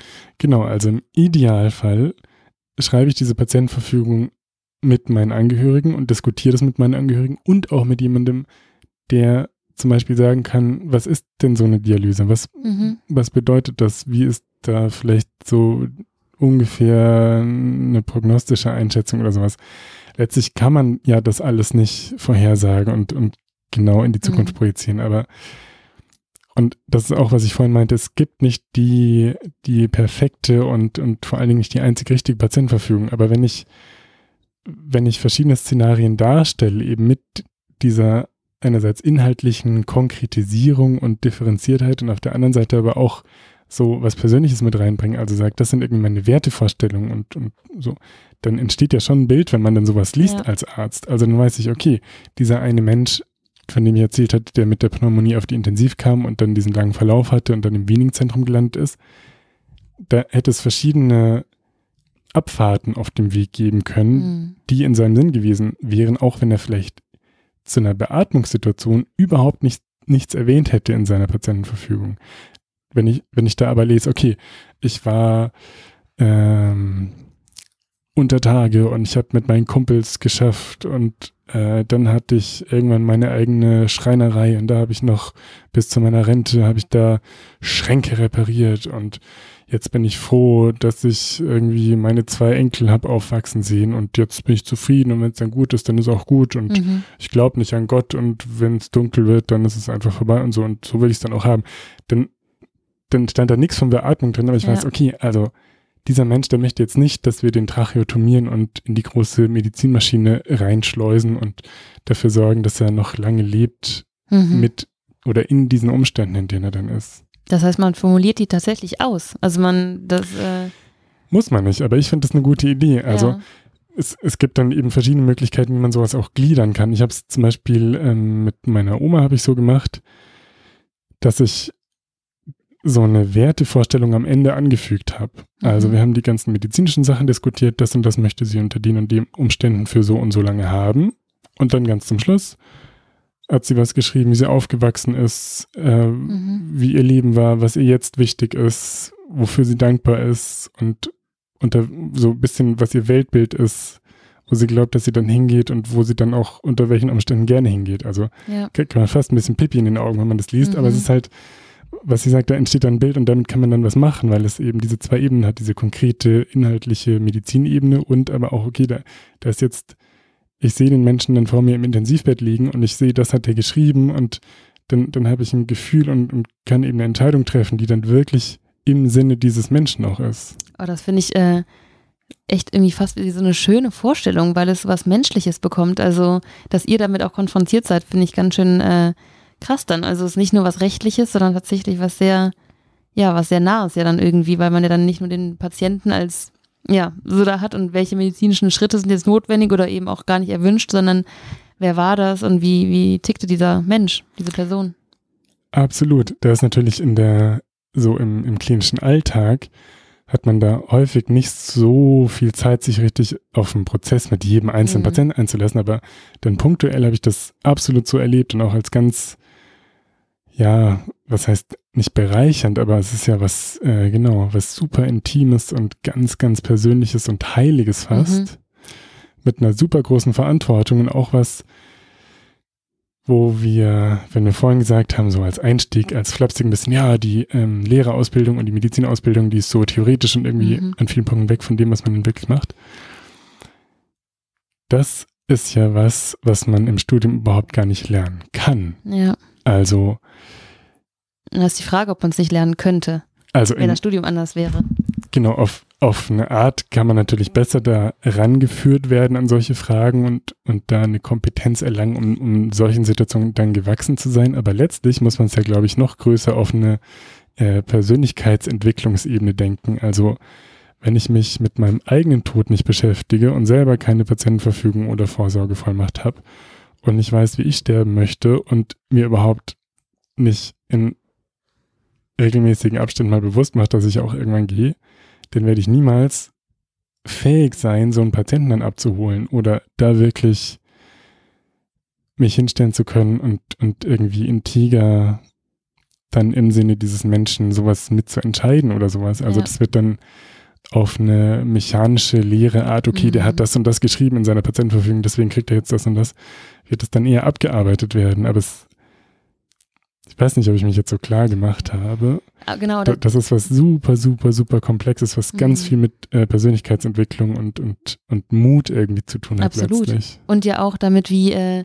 naja, ich komme dann auf so eine gesellschaftliche Ebene irgendwie, weil es halt, äh, du hast eben gesagt, was Heiliges, also ich weiß, wie du es meintest, ähm, ist ja auch eine religiöse Frage und die wir uns jetzt vielleicht gar nicht mehr so stellen, also wir, sage ich jetzt mal so verallgemeinernd als unsere Generation, ähm, die vielleicht, genau, aber ähm, naja, es, es, hat ja auch ganz viel damit zu tun, welchen Bezug habe ich vielleicht zu was, ähm, zu einer Religion, zu einem Glauben oder zu was Spirituellem. Ich muss direkt an Bob Marley denken, der gestorben ist, weil er jegliche Therapie verweigert hat, weil das im Rastafari-Glauben eben nicht vorgesehen ist. Also, genau. Irgendwie ähm, gibt es ja auch Dinge, die vielleicht für, man, für Menschen wichtiger sind als äh, Hauptsache, dass, äh, naja, oder die vielleicht anders annehmen können oder annehmen müssen äh, als äh, Anhänger einer bestimmten Religion, sage ich jetzt mal zum Beispiel. Ähm, ja, und irgendwie sind das ja auch Fragen, die dann wieder die Persönlichkeitsentwicklung fördern, wenn man sich damit auseinandersetzt und sieht, dass das, was man für sich selber vielleicht denkt, was äh, richtig ist oder natürlich ist und ganz klar ist, das vielleicht gar nicht so sein muss. Und ich glaube, das hat auch was mit Reife zu tun und vielleicht, genau, aber ähm, herangeführt, wie du eben sagtest, herangeführt werden könnte man ich sage es mal im Studium oder slash in der Ausbildung, ist ja auch mal die Frage, ne? also was muss alles wissenschaftlich eigentlich sein oder wie kann man was kombinieren? Irgendwie im Werdegang hin zu dieser Profession kann man ja Kompetenzen anbahnen oder sie gar nicht ansprechen. Das ist ja auf jeden Fall ein Unterschied. Absolut. Jetzt mache ich es nochmal ganz konkret mit ein paar Stichworten. Ich habe vorhin noch die Notare erwähnt, die guten Menschen, die können natürlich auch sehr hilfreich sein und ihren Stempel und ihren Kringel da unter so eine Patientenverfügung setzen. Das müssen die aber nicht. Also was formal in Deutschland für die äh, Schweizer und Österreicher packe ich auch auf diese Seite auf meiner Webseite noch einen Link, wo länderspezifisch was beschrieben ist, aber in, das ist nämlich ein bisschen anders, aber in Deutschland muss formal eine Patientenverfügung enthalten. Vor- und Nachnamen, Geburtstag, Geburtsort, aktuelle Anschrift, Datum und Unterschrift. Also keine anwaltliche oder notarielle Unterschrift. Es hat keinerlei Relevanz für irgendwen in der Klinik, außer eben, dass man es in so ein Register eintragen kann, was aber eben aus meiner persönlichen Sicht auch keine Relevanz hat. Ähm ich habe hier noch andere Sachen stehen, aber die haben wir eigentlich alle schon besprochen. Also, dass es eben hinterlegt sein soll, so dass man weiß, wo man es dann findet und in die Klinik bringen kann. Mhm und dass man es mit den Angehörigen diskutiert, weil die natürlich dann, wenn die Patientenverfügung vorliegt, auch trotzdem nochmal eine Zusatzeinschätzung geben oder, oder irgendwie das äh, nochmal mit Leben und auch einer Qualität mhm. füllen können. Ähm, dann ist es möglich und auch sinnvoll, so eine Patientenverfügung regelmäßig zu aktualisieren. Mhm. Also kann man entweder, wenn man die jetzt zehn Jahre in seinem Schrank hat, äh, liegen lassen, einmal rausholen und das aktuelle Datum mit Unterschrift draufpacken, dass dann jemand sieht, aha, der hat sich das nochmal angeguckt und hat das nochmal bekräftigt, was da steht. Mhm. Oder man ergänzt oder ändert halt noch was. Also klar hat dann jemand, wie wir es vorhin gesagt haben, jemand mit 30 eine andere Patientenverfügung als mit 80. Mhm. Mhm, verstehe ich, ja. Dann können wir jetzt, wenn du magst, mal ganz konkret überlegen, was inhaltlich in so eine Patientenverfügung rein ja. kann, welche Punkte man diskutieren kann. Gerne. Oder ich gehe noch einen Schritt zurück, bevor wir jetzt inhaltlich auf die einzelnen Punkte eingehen. So einen ganz ähm, groben Rahmen nochmal, bevor wir dann das inhaltlich füllen, könnte sein, dass man zum Beispiel auch ganz, ganz oben was zur Reanimation hinschreibt, dann so eine, einen Quintessenzsatz, also ich möchte, dass alle Möglichkeiten der modernen Medizin voll ausgeschöpft werden. Oder ich möchte eher ähm, gutes Leben haben und würde dann auch ein kürzeres Leben in Kauf nehmen, wenn ich dadurch eine gute Symptomkontrolle oder sowas kriege. Also dass man direkt so eine mhm. Idee schon mal hat, wenn man nur drüber fliegt mit äh, den Augen. Dann, dass man diese akuten Ereignisse ohne Urteilsfähigkeit beschreibt. Also ich werde in der Fußgängerzone gefunden, was möchte ich da?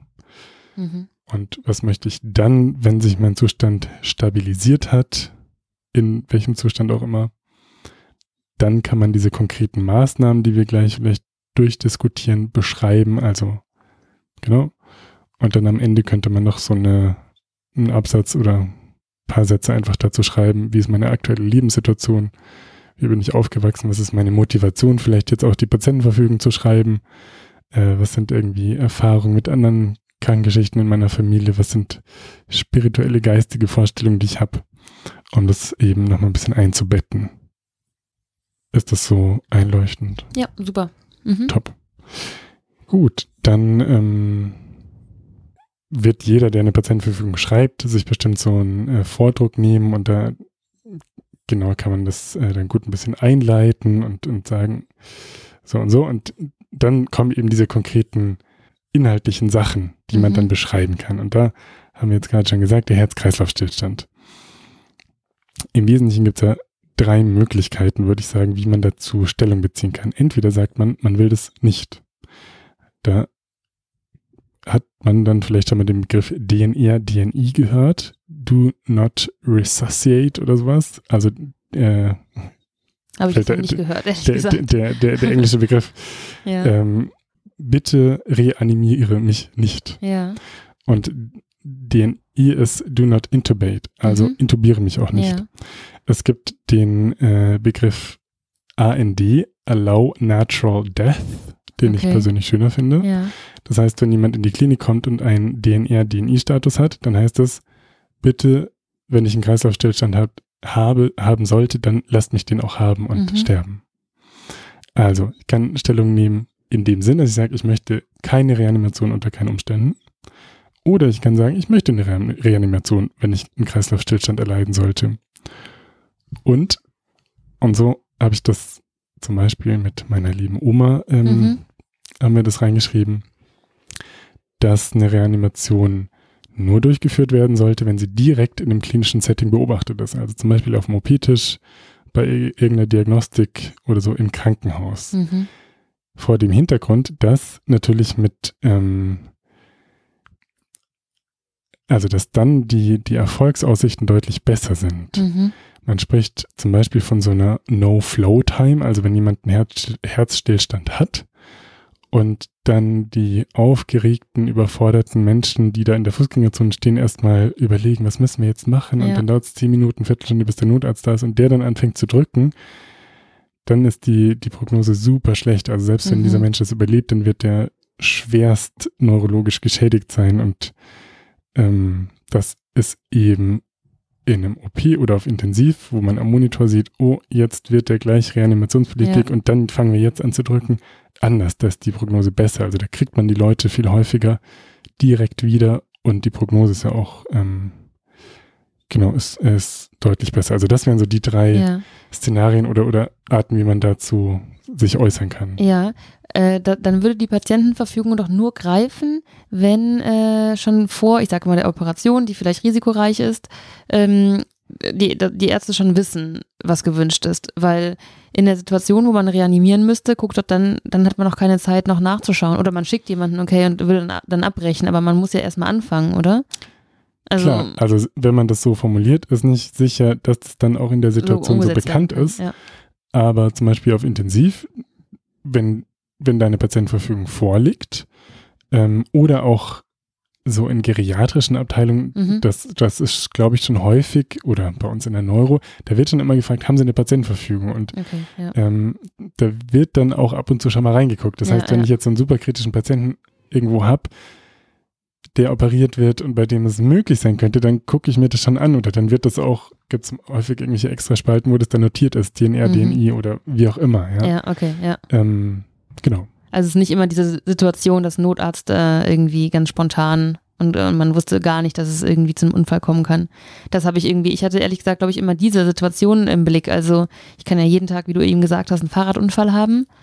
Äh, aber genau, aber es gibt ja ganz, ganz viele Situationen, in denen man eben quasi die Patientenverfügung schon mitbringen kann oder zumindest äh, die Information schon selber übermitteln kann. Ne? Also ins Krankenhaus vor allen Dingen oder ja, ins genau. Pflegeheim, wenn man, wenn man da ist, genau. Mhm. Genau, also wenn im Pflegeheim die Pflegenden wissen, so und so, dann werden sie halt auch keinen Notarzt rufen oder eben doch oder ja, ja. Ähm, im Pflegeheim, wo die Mitarbeitenden gut äh, ausgebildet sind, bestimmt auch dann anfangen, so eine Reanimation äh, schon mhm. zu starten, bis, bis der Notarzt da ist. Also aber Quintessenz, äh, man muss auch da differenzieren, nicht nur möchte ich es oder möchte ich es nicht, sondern auch in welcher Situation, wie bei deiner Oma. So finde ich das äh, sinnvoll oder je, je, nachdem, wie man es möchte, aber ich finde das, ich finde das äh, eine gute, ich würde das in, im höheren Alter auch für mich so, ja. so formulieren und schreiben, ja. Mhm. Genau, aber jetzt mit 30 sollte ich aus irgendwelchen unerfindlichen Gründen umkippen, möchte ich natürlich komplette und ganz äh, ja. Bilderbuch, Lehrbuchmäßig wiederbelebt werden, bitte. Haben jetzt alle gehört, jetzt wissen es alle. genau. Okay. Dann wäre nächster konkreter Punkt so eine Schmerz- und allgemein Symptombehandlung. Und da ist ein bisschen die Gratwanderung, inwiefern man eine Bewusstseinsdämpfung mhm. und gegebenenfalls auch eine Verkürzung der Lebenszeit in Kauf nimmt. In vielen Patientenverfügungen steht, ich möchte keine Schmerzen erleiden und so schön gepflegt werden und so. Und es ist natürlich mhm. klar, dass niemand Schmerzen erleiden möchte. Jetzt muss man aber zum Beispiel überlegen, was bedeutet das denn, wenn ich auf Intensiv liege und irgendwie Atemnot habe und Schmerzen habe? Möchte ich dann einfach abgeschossen werden? Also es gibt in der Palliativmedizin auch ein Konzept der palliativen Sedierung. Das ist letztlich, ich will mir jetzt nicht zu weit aus dem Fenster legen, weil ich bin kein Palliativmediziner und ich weiß auch, dass es Palliativmediziner gibt, die sagen, also sagen verschiedene Leute verschiedene Sachen so, aber man kann ja einen Menschen so tief sedieren, dass der schon, ich sag mal, fast ein bisschen Anschub hat, über die Schwelle zu gehen. Also wieder, als äh, ob das nah an einer Sterbehilfe wäre. Genau. Und wenn man das möchte, kann man das so formulieren. Wenn man aber sagt, und das ist zum Beispiel bei mir so, ich, mir wäre es, ich weiß nicht, was ich in 50 Jahren sage, aber jetzt stelle ich mir vor, ich bin irgendwie 80 und weiß, ich kann sterben irgendwann, dann wäre es mir persönlich wichtiger, Menschen, die mir wichtig sind, noch zu sehen und irgendwie da bei mir zu spüren. Und vielleicht sogar eine gewisse äh, ja, Wachheit zu haben, wenn ich da über die Schwelle gehe, weil ich natürlich nicht weiß, was dann kommt, aber viele Bilder, bei denen dann danach doch irgendwas kommt und es ein gewisser Reifungsschritt ist und so, das finde ich naheliegend. Deswegen möchte ich nicht ganz abgeschossen sein, sondern würde dezidiert in meiner Patientenverfügung stehen haben, dass ich also in, in Kauf nehme oder mir sogar ausdrückliche wünsche, das auf eine Art miterleben zu dürfen und zu wissen, da sind Menschen bei mir, auch wenn ich dafür oder dabei Schmerzen erleide, Atemnot habe, mir kurz übel ist und sowas. Das, das mhm. nehme ich in Kauf und das ist ein Preis, den ich sehr gerne bezahle. Ja. Also Schmerzsymptombehandlung möchte ich, genau, da muss man so ein bisschen äh, irgendwie schreiben, wo, wo das Pendel ist. Also möchte ich möglichst wach sein und möglichst viel mitkriegen, soweit das mir irgendwie zumutbar erscheint. Oder möchte ich eben ganz auf der anderen Seite nichts mitkriegen und habe ein sehr materialistisches Weltbild vielleicht mhm. auch oder möchte ich irgendwas dazwischen? Da kann ich mir Gedanken zu machen. Mhm. Und wenn ich da meinen äh, Willen tatsächlich noch äußern könnte, könnte Dann ich auch zählt was wieder, ja, ne? Genau. Total mhm. wichtiger Punkt, genau. Jetzt schreibt da irgendjemand was rein und da gibt es auch schöne Formulierungen, die, die kann man sich zum Beispiel auf, auf diesem, äh, ich habe eine Beispielpatientenverfügung geschrieben, da steht, das meine ich so drin. Mhm. Ähm, ist irgendwas geschrieben, so und so hätte ich es gerne, aber wenn dann die Behandelnden und meine Angehörigen den Eindruck haben, dass ich meine Meinung geändert habe oder eigentlich etwas anderes in meinem Sinn sein sollte, dann sollte das auch so und so gemacht werden. Also es ist ein bisschen schwammig, wenn ich das so sage, aber wenn man sich halt Mühe gibt und es so schreibt, wie wir es bis jetzt auch durchgesprochen haben, dann, dann wird es klar, glaube ich, was sich so ein Mensch denn in der Situation ja. wünscht das gibt ja auch eine ganz große Sicherheit, weil sonst kann man ja argumentieren, äh, ja, zum Beispiel, wenn ich nicht diese Schmerztherapie, sage ich jetzt mal, ja, äh, haben möchte, aber in der Situation ist es nicht aushaltbar, dann habe ich zumindest ein Backup. Im Zweifel, wenn ich es wirklich so bewusst noch miterlebe, könnte ich nochmal sagen, doch nicht. Ich möchte doch irgendwie den anderen Weg oder eine Unterstützung. Genau, und, und wenn ich das sagen kann, dann zählt das, wie gesagt, immer mehr als die mhm. Patientenverfügung den mutmaßlichen Willen muss ich ja nur dann erheben oder in der Patientenverfügung lesen, wenn der Wille des Patienten mir nicht mehr zugänglich ist. Sprich, ja. wenn er das nicht mehr formulieren und nicht mehr sagen kann. Wenn der Herr Meier im Bett liegt und sagt, boah, ich halte es nicht aus, ich habe solche Schmerzen, ich will einfach nur schlafen, bitte, bitte geben Sie mal was. Okay. Ja. Wenn der Herr Meier sagt, also Mhm, verstehe ich, ja, genau, ja, genau. Ja. Dann, dann zählt das, was der Herr Meier sagt und nicht, was er irgendwann mal mit seinem Arzt und seinem Notar aufgeschrieben hat. Ja. Mhm. Ja, dann wäre ein weiterer Punkt Ernährung. Und zwar also künstliche Ernährung natürlich.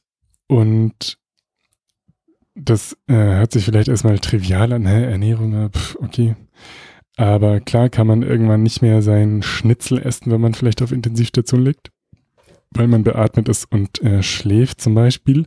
Und dann kriegt man das über die Vene. Und oder über eine Magensonde. Und dann kann es sein, dass wenn man lange auf Intensiv zum Beispiel liegt, dass man auch so eine PEC, also so eine perkutane endoskopische Gastrostomie bekommt, wo man durch die Bauchdecke so ein kleines Loch macht und dann direkt in den Magen eben diese Sondenkost geben kann. Und jetzt ist es so, dass gerade die PEC häufig ähm, so, das ist ein sehr kleiner Eingriff, aber oft mit einer großen Tragweite, weil wenn jemand sehr ähm, kognitiv abgebaut hat, eine ausgeprägte Demenz hat, nicht mehr orientiert ist, aber somatisch so fit, dass er irgendwie funktioniert, dann ist häufig eine große Frage, wie kriegen wir den ernährt, wenn er nichts mehr essen will oder, oder das halt nicht klappt. Mhm. Und dann legt man dem eine Magensonde und dann kann der lockerflockig noch 20 Jahre vor sich hin leben aber dabei eben total durch die Hecke sein. 20 Jahre wahrscheinlich nicht und das ist jetzt auch übertrieben. Ja. Aber das ist eine Frage, weil das eben eine, eine, eine potenziell große Konsequenz haben kann. Ja. Das heißt, bei dieser Ernährungs, äh, bei dem Ernährungsstichwort wäre die Frage, möchte ich sowas grundsätzlich? Wenn dadurch eine Lebensverlängerung äh, möglich wird, möchte ich das nur kurzfristig oder kann ich da direkt ein bestimmtes Zeitfenster zu haben, inwiefern ich also über Sonnenkost, über die Magensonde über, oder über die Vene ernährt werden möchte und wie stehe ich zu dieser PEC, die dann durch die Bauchdecke geht. Mhm. Genau. So ganz ist es mir nicht klar geworden, warum das bei dieser PEC so der Spezialfall das, ist. Ähm, genau, habe ich auch nicht so dezidiert, dezidiert gesagt, glaube ich, weil die Magensonde die, ähm, die kann man super legen, aber ja. das ist keine Dauerlösung. Also wenn jemand auf Intensiv ist, dann haben die allermeisten oder viele Leute haben eine, haben eine Magensonde, aber man kann die nicht Wochen, Monate lang liegen lassen. Also irgendwann, wenn jemand nicht mehr orale Kost zu sich mhm. nehmen und kauen kann, dann, ähm, genau, dann würde man so eine Pack anlegen. Okay. Es gibt niemanden, der über ein Jahr lang eine Magensonde hat. Ah, ja, okay. Die kriegen dann eine Pack, diese Menschen. Aber wenn man die dann äh, zum Beispiel verweigert oder wenn man die nicht haben möchte, ablehnt, dann ähm, und das andere nicht mehr möglich, sie magen, sondern es ist nicht mehr möglich, dann wäre das ja, würde das ja zwangsläufig dann zu, also zum Tode führen. Genau.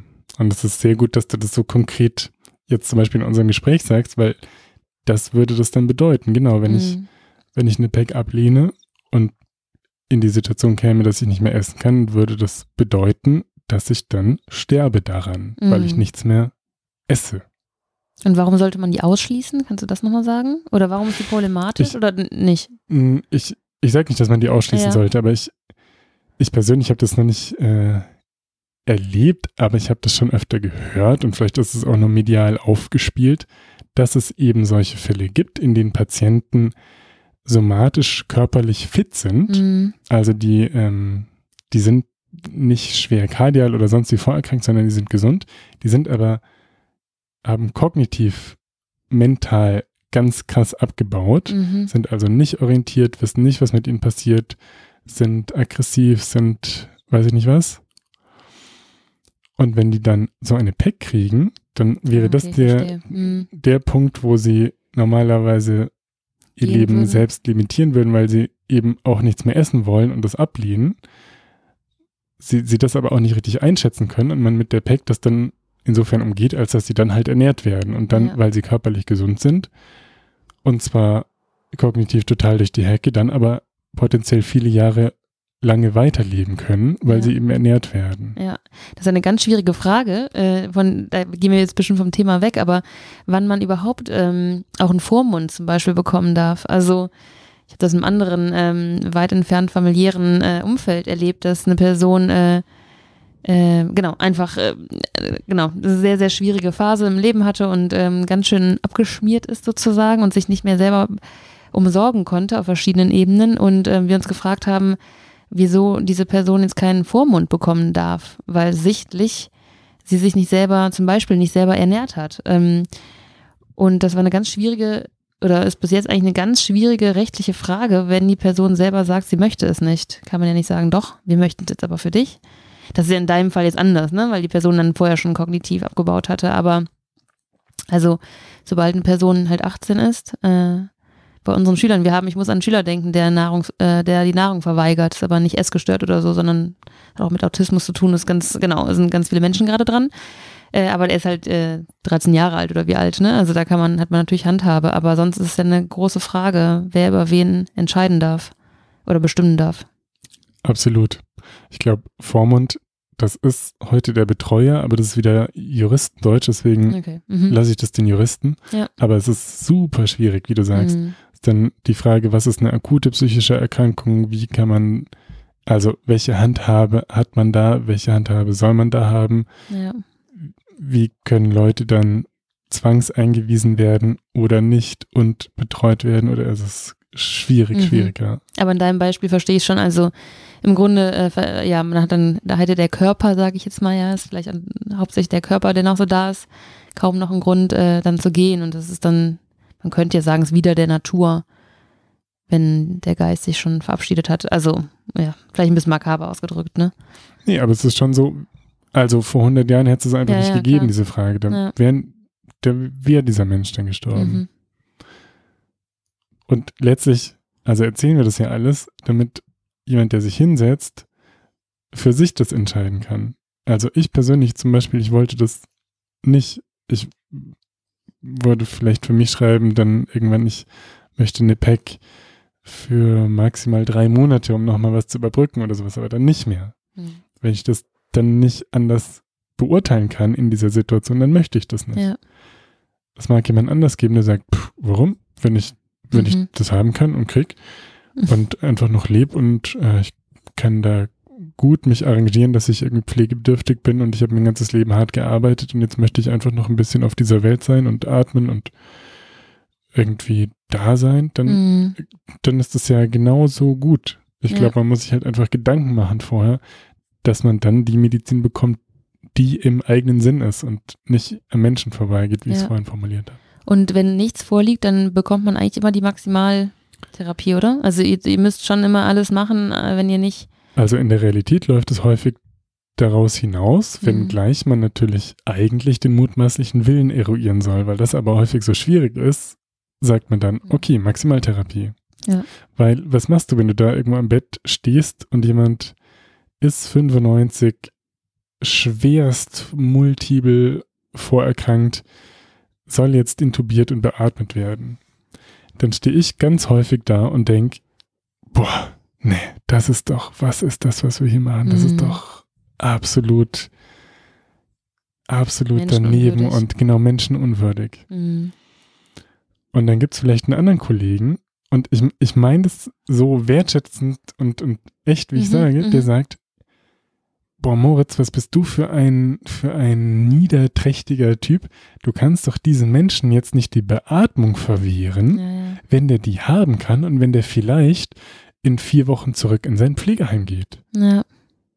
Mhm. Lass die, also der muss jetzt intubiert und beatmet werden und vielleicht packt er es ja und dann geht er zurück. Mhm. Und das ist ja eine genauso legitime äh, Haltung. Und das ist eine philosophische und, Frage wieder, ne? Wer entscheidet? Also wer darf entscheiden? Also Genau, und de facto ja. entscheidet dann halt die Medizin im Sinne der Maximaltherapie, weil man es nicht weiß und deswegen würde dann der 95-jährige Patient die Intubation kriegen, ja. wenn das nicht anders wenn das nicht in der Patientenverfügung stehen hat und es nicht durch Angehörige oder nahestehende Menschen glaubhaft anders eruiert werden kann, mhm. dass er das vermutlich nicht gewollt hätte oder mit hoher Wahrscheinlichkeit nicht gewollt hätte. Ja.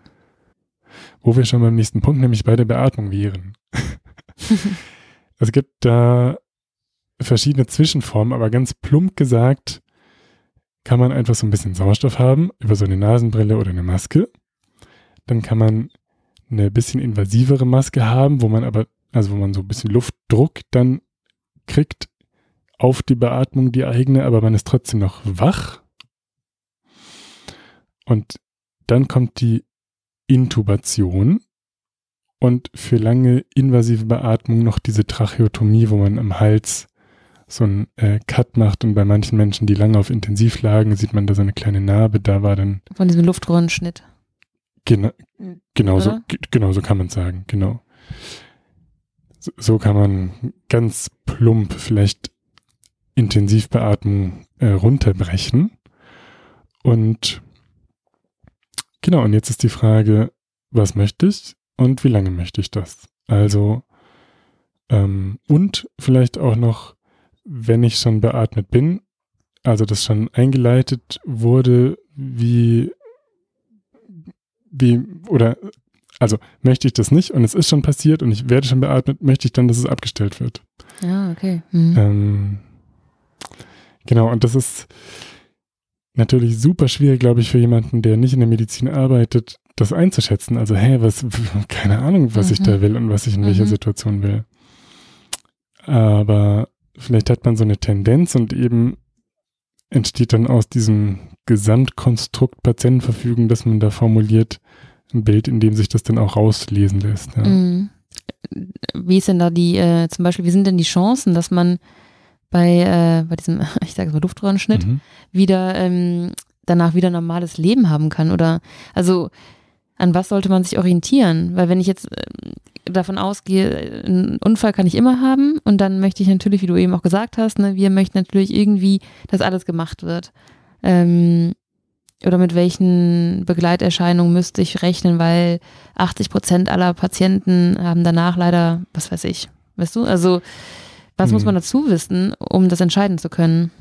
Ich glaube, es ist einfach so super individuell, dass ich das jetzt, also, dass ich da so schlecht Orientierung zu geben kann, hm. weil wenn es mich oder dich vom Fahrrad brezelt und wir polytraumatisiert auf Intensivstationen liegen und lange da liegen müssten und so eine Tracheotomie bekämen, dann würden wir insgesamt in unserem jetzigen Alter vermutlich da noch gut wieder aussteigen. Mhm. Also wir würden diese Beatmung wieder loskriegen und das hätte sich dann gelohnt. Ja.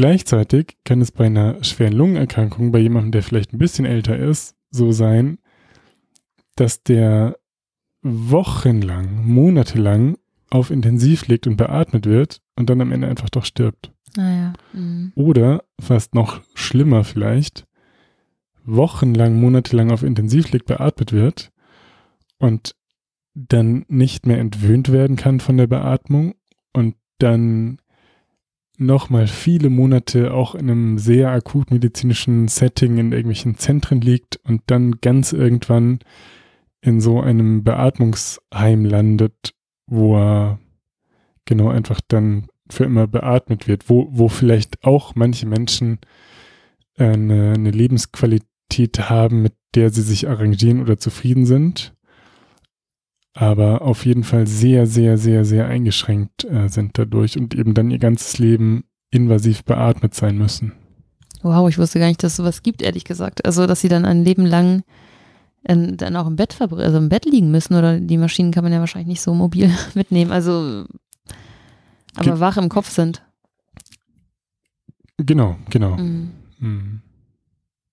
Genau, also es, ähm, es ist super unterschiedlich und so einzelfallabhängig, dass es, dass es zumindest vielleicht jemand, der jetzt 40 Jahre Intensivmedizin gemacht hat, der kann da, kann das irgendwie einfacher ja. runterbrechen, aber ich finde es äh, ganz, mhm. ganz schwierig, jetzt glaube ich, eine Orientierung mhm. zu geben dazu, ja. Ja. Ja. Können wir es so stehen lassen? Mhm. Dann wäre ein weiterer Punkt die Dialyse, hatten wir auch schon angesprochen, ja. also eine, eine Blutwäsche. Da gibt es mhm. ähm, manche ganz harte Indikationen, wenn man jetzt, also akute Indikationen, wenn man auf Intensivstationen eben akutes Nierenversagen hat oder bestimmte Elektrolyte ganz äh, eben aus, aus dem Referenzrahmen äh, gefallen sind, dann kann man manchmal akut eine Dialyse machen und dann ist drei Tage später alles wieder schick. Und dann gibt es so Verfahren, die ein bisschen länger dauern und dann eben auch viele Patienten, die dann leider für immer an die Dialyse müssen und dann meistens so dreimal die Woche gehen. Und Genau, gut. Ja, was soll ich sagen? Ich glaube, für viele Leute ist es schon eine Einschränkung, wenn sie dann langfristig an die Dialyse müssen. Ich kenne aber auch einen Patienten, der hat sich super damit arrangiert und geht da halt dreimal die Woche hin mhm. und meint, das geht super. Naja, und im Grunde kann man dann immer, also da ist ja nichts zu entscheiden, oder? Die Menschen sind ja bei Bewusstsein, können ihre, ihren Willen äußern, oder? Also jedenfalls, wenn man da jetzt tatsächlich dreimal die Woche hinlaufen muss und so. Dann auf jeden Fall. Ja. Klar, aber genauso wie jemand für immer beatmet sein muss mhm. und vielleicht dabei auch nicht mehr orientiert ist, kann es natürlich auch Menschen geben, oder das ist super unwahrscheinlich, mhm. aber natürlich kann man auch äh, irgendwie desorientiert mit Pack im Bett liegen und ja. dann auch Dialyse kriegen. Ja, ja, ja, genau. Mhm. Genau. Aber letztlich, was wir jetzt, oder wo ich mich jetzt zum zehnten Mal wiederhole, es entsteht ein Gesamtbild. Man kann was zur genau, Dialyse ja. reinschreiben, aber selbst wenn man nichts reinschreibt, ist auch nicht so wichtig. Man kann Antibiosen noch äh, ablehnen oder einwilligen. Ähm, ich habe diese Lust, Liste bisschen aus äh, der Stichpunktliste vom Bundesjustizministerium, deswegen klappe ich das jetzt so durch. Kann man Transfusion, also Bluttransfusionen, kann man gewähren und sich wünschen oder ablehnen. Ein, ein künstlicher Darmausgang, der steht, glaube ich, in der Liste nicht drin. Das habe ich noch ergänzt, weil genau, es kann manchmal sein, dass im Rahmen einer OP der Darm so geschädigt ist, dass man den nicht äh, anatomisch normal wieder so ähm, verlegen kann, dass man eben normal aufs Klo gehen kann, sondern dass der aus der Bauchdecke rauskommt. Und das ist manchmal so, dass man das dann zurückverlegen kann, also das für ein paar Monate oder Wochen ähm, dann aus dem, genau aus der Bauchdecke kommt und man da so einen Beutel drüber klebt. Es kann aber auch sein, dass man es nicht zurücklegen kann und das ist für viele Patienten eine, eine große Belastung. Also denkt man vielleicht mhm. erstmal nicht, oh, aber habe ich häufig mitgekriegt, dass die richtig am, am Knapsen sind und psychologische Betreuung dafür mhm. brauchen, weil das so sie einschränkt, weil man das halt riecht und mhm. es ihnen ganz unangenehm ist. Aber genau, es ist vielleicht nur ein kleiner Randaspekt. Man kann, wenn man schon dabei ist und so viel schreibt, noch was zur Organtransplantation schreiben. Also die Frage, ob man Organe haben kann. Wobei es sehr unwahrscheinlich ist, dass wenn man in die Situation kommt, dass die Patientenverfügung zu Rate gezogen wird, man noch irgendwelche Organe ja, bekommen stimmt. soll. Mhm. Könnte natürlich sein bei mhm. jungen Menschen, die irgendwelche schweren Verkehrsunfälle haben, aber häufig eher nicht. Und die Frage ist eher, ob ich Organe geben möchte. Und da habe ich natürlich einen äh, Organspendeausweis, aber kann es auch damit reinschreiben. Ah ja. Mhm. Und dann kann ich noch was zu bestimmten Diagnostiken, die ein bisschen invasiver sind, also so Magen-Darm-Spiegelung oder äh, Herzkatheteruntersuchungen oder Implantation von Schrittmachern oder sowas kann ich auch noch was schreiben zu irgendeinem Kleinkram, der mir vielleicht bei Bekannten oder so mal untergekommen ist, aber das sind schon genau die wichtigen Sachen. Das waren mhm. die ersten, die wir genannt mhm. haben. Genau, und jetzt fände ich noch zwei Fragen, die man dann da anfügen kann zu den ganzen Diagnostiken und Sachen, die man erwähnt hat, äh, ganz interessant, nämlich unter welchen Umständen ich dann akzeptiere, dass ich einfach sterben darf. Also was ich vorhin meinte, man kann ja so ein bisschen untergliedern in, ähm, was soll in einer Akutsituation gemacht werden und was soll dann passiert werden, wenn ich mich ein bisschen stabilisiert habe. Und dann ist nämlich eine Möglichkeit, die ich eigentlich ganz äh, schön und menschenwürdig finde, die aber sehr selten genutzt wird aus meiner Sicht, weil den Menschen dann der, den, den Ärzten und den Angehörigen der Mut fehlt und weil es halt leider auch nicht so formuliert ist in der Patientenverfügung, dass man ja ganz banale Infekte zum Beispiel einfach nicht mehr therapieren kann. Mhm. Also das, was wir vorhin gesagt haben, dass manchmal der Tod dann schicksalhaft war. Vor mhm. 100 Jahren ist man mit 90 einfach gestorben. Es ist jetzt so, dass der 90-Jährige mit einer Lungenentzündung halt in der Regel es überlebt, weil er gute Antibiosen kriegen kann. Und man aber jetzt sich überlegen kann, also wenn ich einen schweren Schlaganfall habe, mit Tetraparese und desorientiert im Bett liege, wenn ich eine ganz schwere onkologische Erkrankung habe, bei der ich den ganzen Tag brechen muss und so, dann möchte ich so ein einen banalen Infekt zum Beispiel als, als Ausfahrt nehmen. Also da möchte mhm. ich, dass der nicht mehr therapiert wird. Mhm. Da möchte ich einfach Durchfall haben dürfen. Dann möchte ich, wenn ich nichts mehr essen will, möchte ich auch nichts mhm. mehr essen müssen. Und dann daran einfach gehen dürfen. Ja. Genau, das ist halt wichtig, dass man einmal umschreibt, beschreibt, unter welchen Bedingungen, unter welchen Umständen das dann so wäre, dass ich mir das wünsche. Mhm. Also wie soll es mir da gehen, dass ich, dass ich das nicht nur akzeptiere, sondern ganz dezidiert sage, dann möchte ich in dieser Situation sterben, dann möchte ich keine kurative Medizin mehr, dann möchte ich nur noch Symptomlinderung und einfach gehen dürfen. Mhm. Ja, jetzt habe ich viel gesprochen, aber ich glaube, das war so ein bisschen äh, mein, mein Monolog zu diesem Thema. Mhm. So war es ja auch geplant, ne? dass, du, ja. dass du erklärst, genau, und wir dabei aufnehmen. Ähm, Wahrscheinlich verlinkst du ganz viel, aber wenn ich jetzt sage, boah, jetzt bin ich total motiviert, ich gehe jetzt gleich hoch und äh, werde mich sofort an den Rechner setzen und es ausfüllen oder mir Gedanken machen, was mache ich denn als erstes?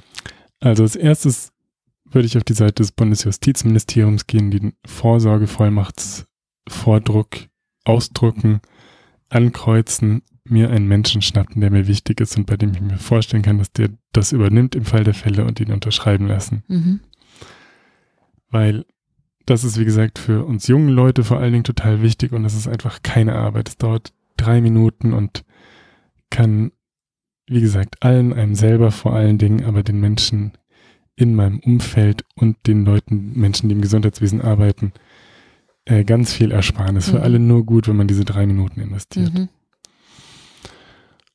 Und dann wäre im zweiten Schritt eben die Frage nach einer Patientenverfügung die mit steigendem Alter wichtiger wird, weil dann eben so eine individuellere Vorstellung, die nicht sich unbedingt nur an der Maximaltherapie äh, orientiert, wichtig wird. Also wie wünsche ich mir dann bestimmte Szenarien und wie wünsche ich mir, dass ich dann kurz vor meinem Tod versorgt werde. Mhm. Und genau, da finde ich das Wichtigste, dass man es halt auch überhaupt macht. Also ja. klar ist so eine super individuelle mit einem Notar und einem Arzt und den Angehörigen erstellte Patientenverfügung besser als eine, die ich jetzt im Internet ausdrucke und ein paar Kreuze mache. Aber wenn ich mich hinsetze und die ausdrucke und ein paar Kreuze mache und vielleicht noch zwei, drei Sätze handschriftlich dazu schreibe, dann ist das zehnmal besser, als gar keine zu haben. Ja. Und vielleicht ist das das, was genau, was einfach jeder sich machen kann und auch nicht so super viel Zeit investieren, aber einmal das äh, ausdrucken und machen und dann kann man ja das auch ergänzen und in fünf Jahren eine neue schreiben oder sich irgendwann mhm. nochmal richtig Zeit nehmen, wenn dann die Lebenssituation passt. Ähm, genau. Also es ist einfach für alle gut, wenn man die hat. Um ja. jetzt äh, das nochmal zu sagen. Ja, super. Ja, ist, glaube ich, auch genau das Richtige. Erstmal anfangen und dann kann man immer noch mal äh, nachbessern oder was ändern oder genau, ich glaube, sich mit dem Thema schon mal auseinanderzusetzen und dann kommt vielleicht aus den Steinen ins Rollen. Genau, und das vielleicht ja auch ein bisschen als, als Chance zu sehen. Also mhm. eben jetzt als Einladung, sich damit zu beschäftigen und natürlich dann auch die Patientenverfügung zu haben, aber letztlich mir ja dadurch auch selber die Möglichkeit zu geben, zu überlegen, okay, wie, wie wünsche ich mir das denn? Also, das ist jetzt nichts Neues, wenn ich sage, dass, dass der Tod in unserer Gesellschaft so tabuisiert ist, aber ich, mhm. ich glaube, oder so, so erlebe ich es auch, dass viele Menschen dann am Ende ihres Lebens in so einem hochakut medizinischen, schnellen Setting irgendwie landen und davon so überfordert sind, dass sie dann auch nicht genau. Ja. Also dann, dann wissen sie auch gar nicht, was will ich denn jetzt? Klar. Und kann, darf ich, darf ich jetzt überhaupt sagen, ich möchte das nicht oder mhm. sowas? Die sind dann so überrollt. Ja. Und, und, und im Außen ist so viel los, dass sie gar nicht auf sich selber hören können und schauen, was ist denn jetzt wirklich gut für mich? Ja. Und dann kann es natürlich im Außen auch niemand entscheiden, sondern dann ist dann ist halt ähm, Karacho-Medizin angesagt. Mhm. Und wenn ich, das ist ja was total Existenzielles, diese Frage, wie ich, wie ich mir das wünsche. Und ich, ich würde sagen, da lohnt es sich, sich hinzusetzen und dann doch auch ein bisschen Zeit zu nehmen und das vielleicht tatsächlich von der Perspektive zu betrachten. Also nicht zu sagen, ah, oh, fuck, ja, es ist schon sinnvoll, so eine mhm. Patientenverfügung zu haben. Na gut, dann schreibe ich die halt jetzt. Ja, und dann mache ich mir nebenbei auch ein bisschen Gedanken über den Tod und wie ich sterben will und wie ich mir die Zeit davor vorstelle, sondern zu überlegen, ah krass, ah, ist total wichtig die Frage, wie wünsche ich mir das denn? Und ich spreche mal mit meiner Familie darüber, dass die das weiß und wow, das ist an Punkten auch total schmerzhaft. Und ja, wenn ich das dann nicht will, dann heißt es, dann sterbe ich dann und mhm. wow, aber ich wünsche mir auch, dass ihr dann alle da seid und mhm. dann wünsche ich mir das so und so und dann kann es Verbindung schaffen in der Familie und dann wissen die Kinder, ah, so, so wünscht sich der Papa das und so ja. kann man das dann einrichten und so machen wir, so setzen wir uns dann auch ein, dass das dann so ist für den Papa, ja. dass der so sterben darf. Und da dann eigentlich das alles entstehen darf und man das dann halt auch noch aufschreibt und eine Patientenverfügung hat. Ja. Also man so sehen genau. kann, ach, dann, dann, dann bin ich ganz froh. Für einen selbst und, also genau, es ist für einen selbst und äh, natürlich auch irgendwie, also wenn man weiß, wenn ich es weiß, äh, ein enger Angehöriger oder ein, Freund hat sich damit beschäftigt und es ist, äh, geschieht jetzt gerade in seinem Willen, dann entlastet mich das ja auch. Also, äh, weil es ja eine Stärke irgendwie ähm, ausstrahlt. Ne? Also dann hat, genau, das ist äh, wirklich tatsächlich für alle Beteiligten besser. ich mach's nachher direkt. Sehr gut. Liebe Anna, es ist jetzt schon ganz spät. Wir sitzen hier nämlich abends heute und ich stelle dir trotzdem noch meine Abschlussfrage. Und du kannst ganz kurz antworten, wenn du jetzt dich schnell an den Schreibtisch verkrümmeln willst. Aber vielleicht hast du auch noch ein paar Gedanken, die du mit mitteilen ja. möchtest. Was ist für dich Gesundheit? Mhm. Und was hilft dir dabei, gesund zu sein? Wow, also so komme ich jetzt nicht an den Schreibtisch, so schnell. Was ist für mich Gesundheit? Ja, ähm, ich habe letzte Woche, jetzt muss ich ausholen, aber ich mache es trotzdem kurz. Ich habe letzte Woche einen äh, Workshop gegeben. Naja, ich wurde, ist auch egal, ich habe einen Workshop gegeben ähm, zum Thema humorvoll unterrichten. Ähm, und ich habe ihn irgendwie genannt, humorvoll lehren, lernen und leben. Und natürlich bin ich äh, kein ausgebildeter Clown und kann keine, kann nicht Witze, habe kein Witzerepertoire und kann auch nicht äh, sagen, wie man besonders lustig ist. Aber die Quintessenz war, dass man nur dann humorvoll leben kann, oder Humor, ähm, ja, eine humorvolle Perspektive einnehmen kann, wenn man, äh, wenn man auf sich selbst Acht gibt, also wenn man achtsam mit sich selbst umgeht, weil man immer eine ähm, Restreserve an Energie, Energie braucht. Genau, und dann äh, titscht das wieder wie so eine kleine Kugel wieder die nächste Person an, weil wenn es mir gut geht und ich irgendwie nett und äh, geduldig und humorvoll sein kann, dann geht es der anderen Person auch wieder mit gut und so gehen wir dann hoffentlich alle mit der, mit unseren Mitmenschen und mit der Umwelt um und dann hängt alles zusammen. Sehr gut. Ich danke dir, dass du mir so geduldig zugehört hast. Ich danke dir. Vielen Dank, Anna. Danke, Moritz. Tschüss.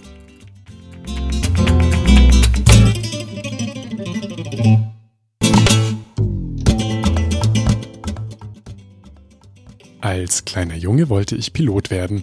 Das bin ich nicht. Trotzdem komme ich jetzt in den Genuss, eine Art Durchsage machen zu dürfen. Eine wichtige noch dazu. Macht euch bereit für den Disclaimer.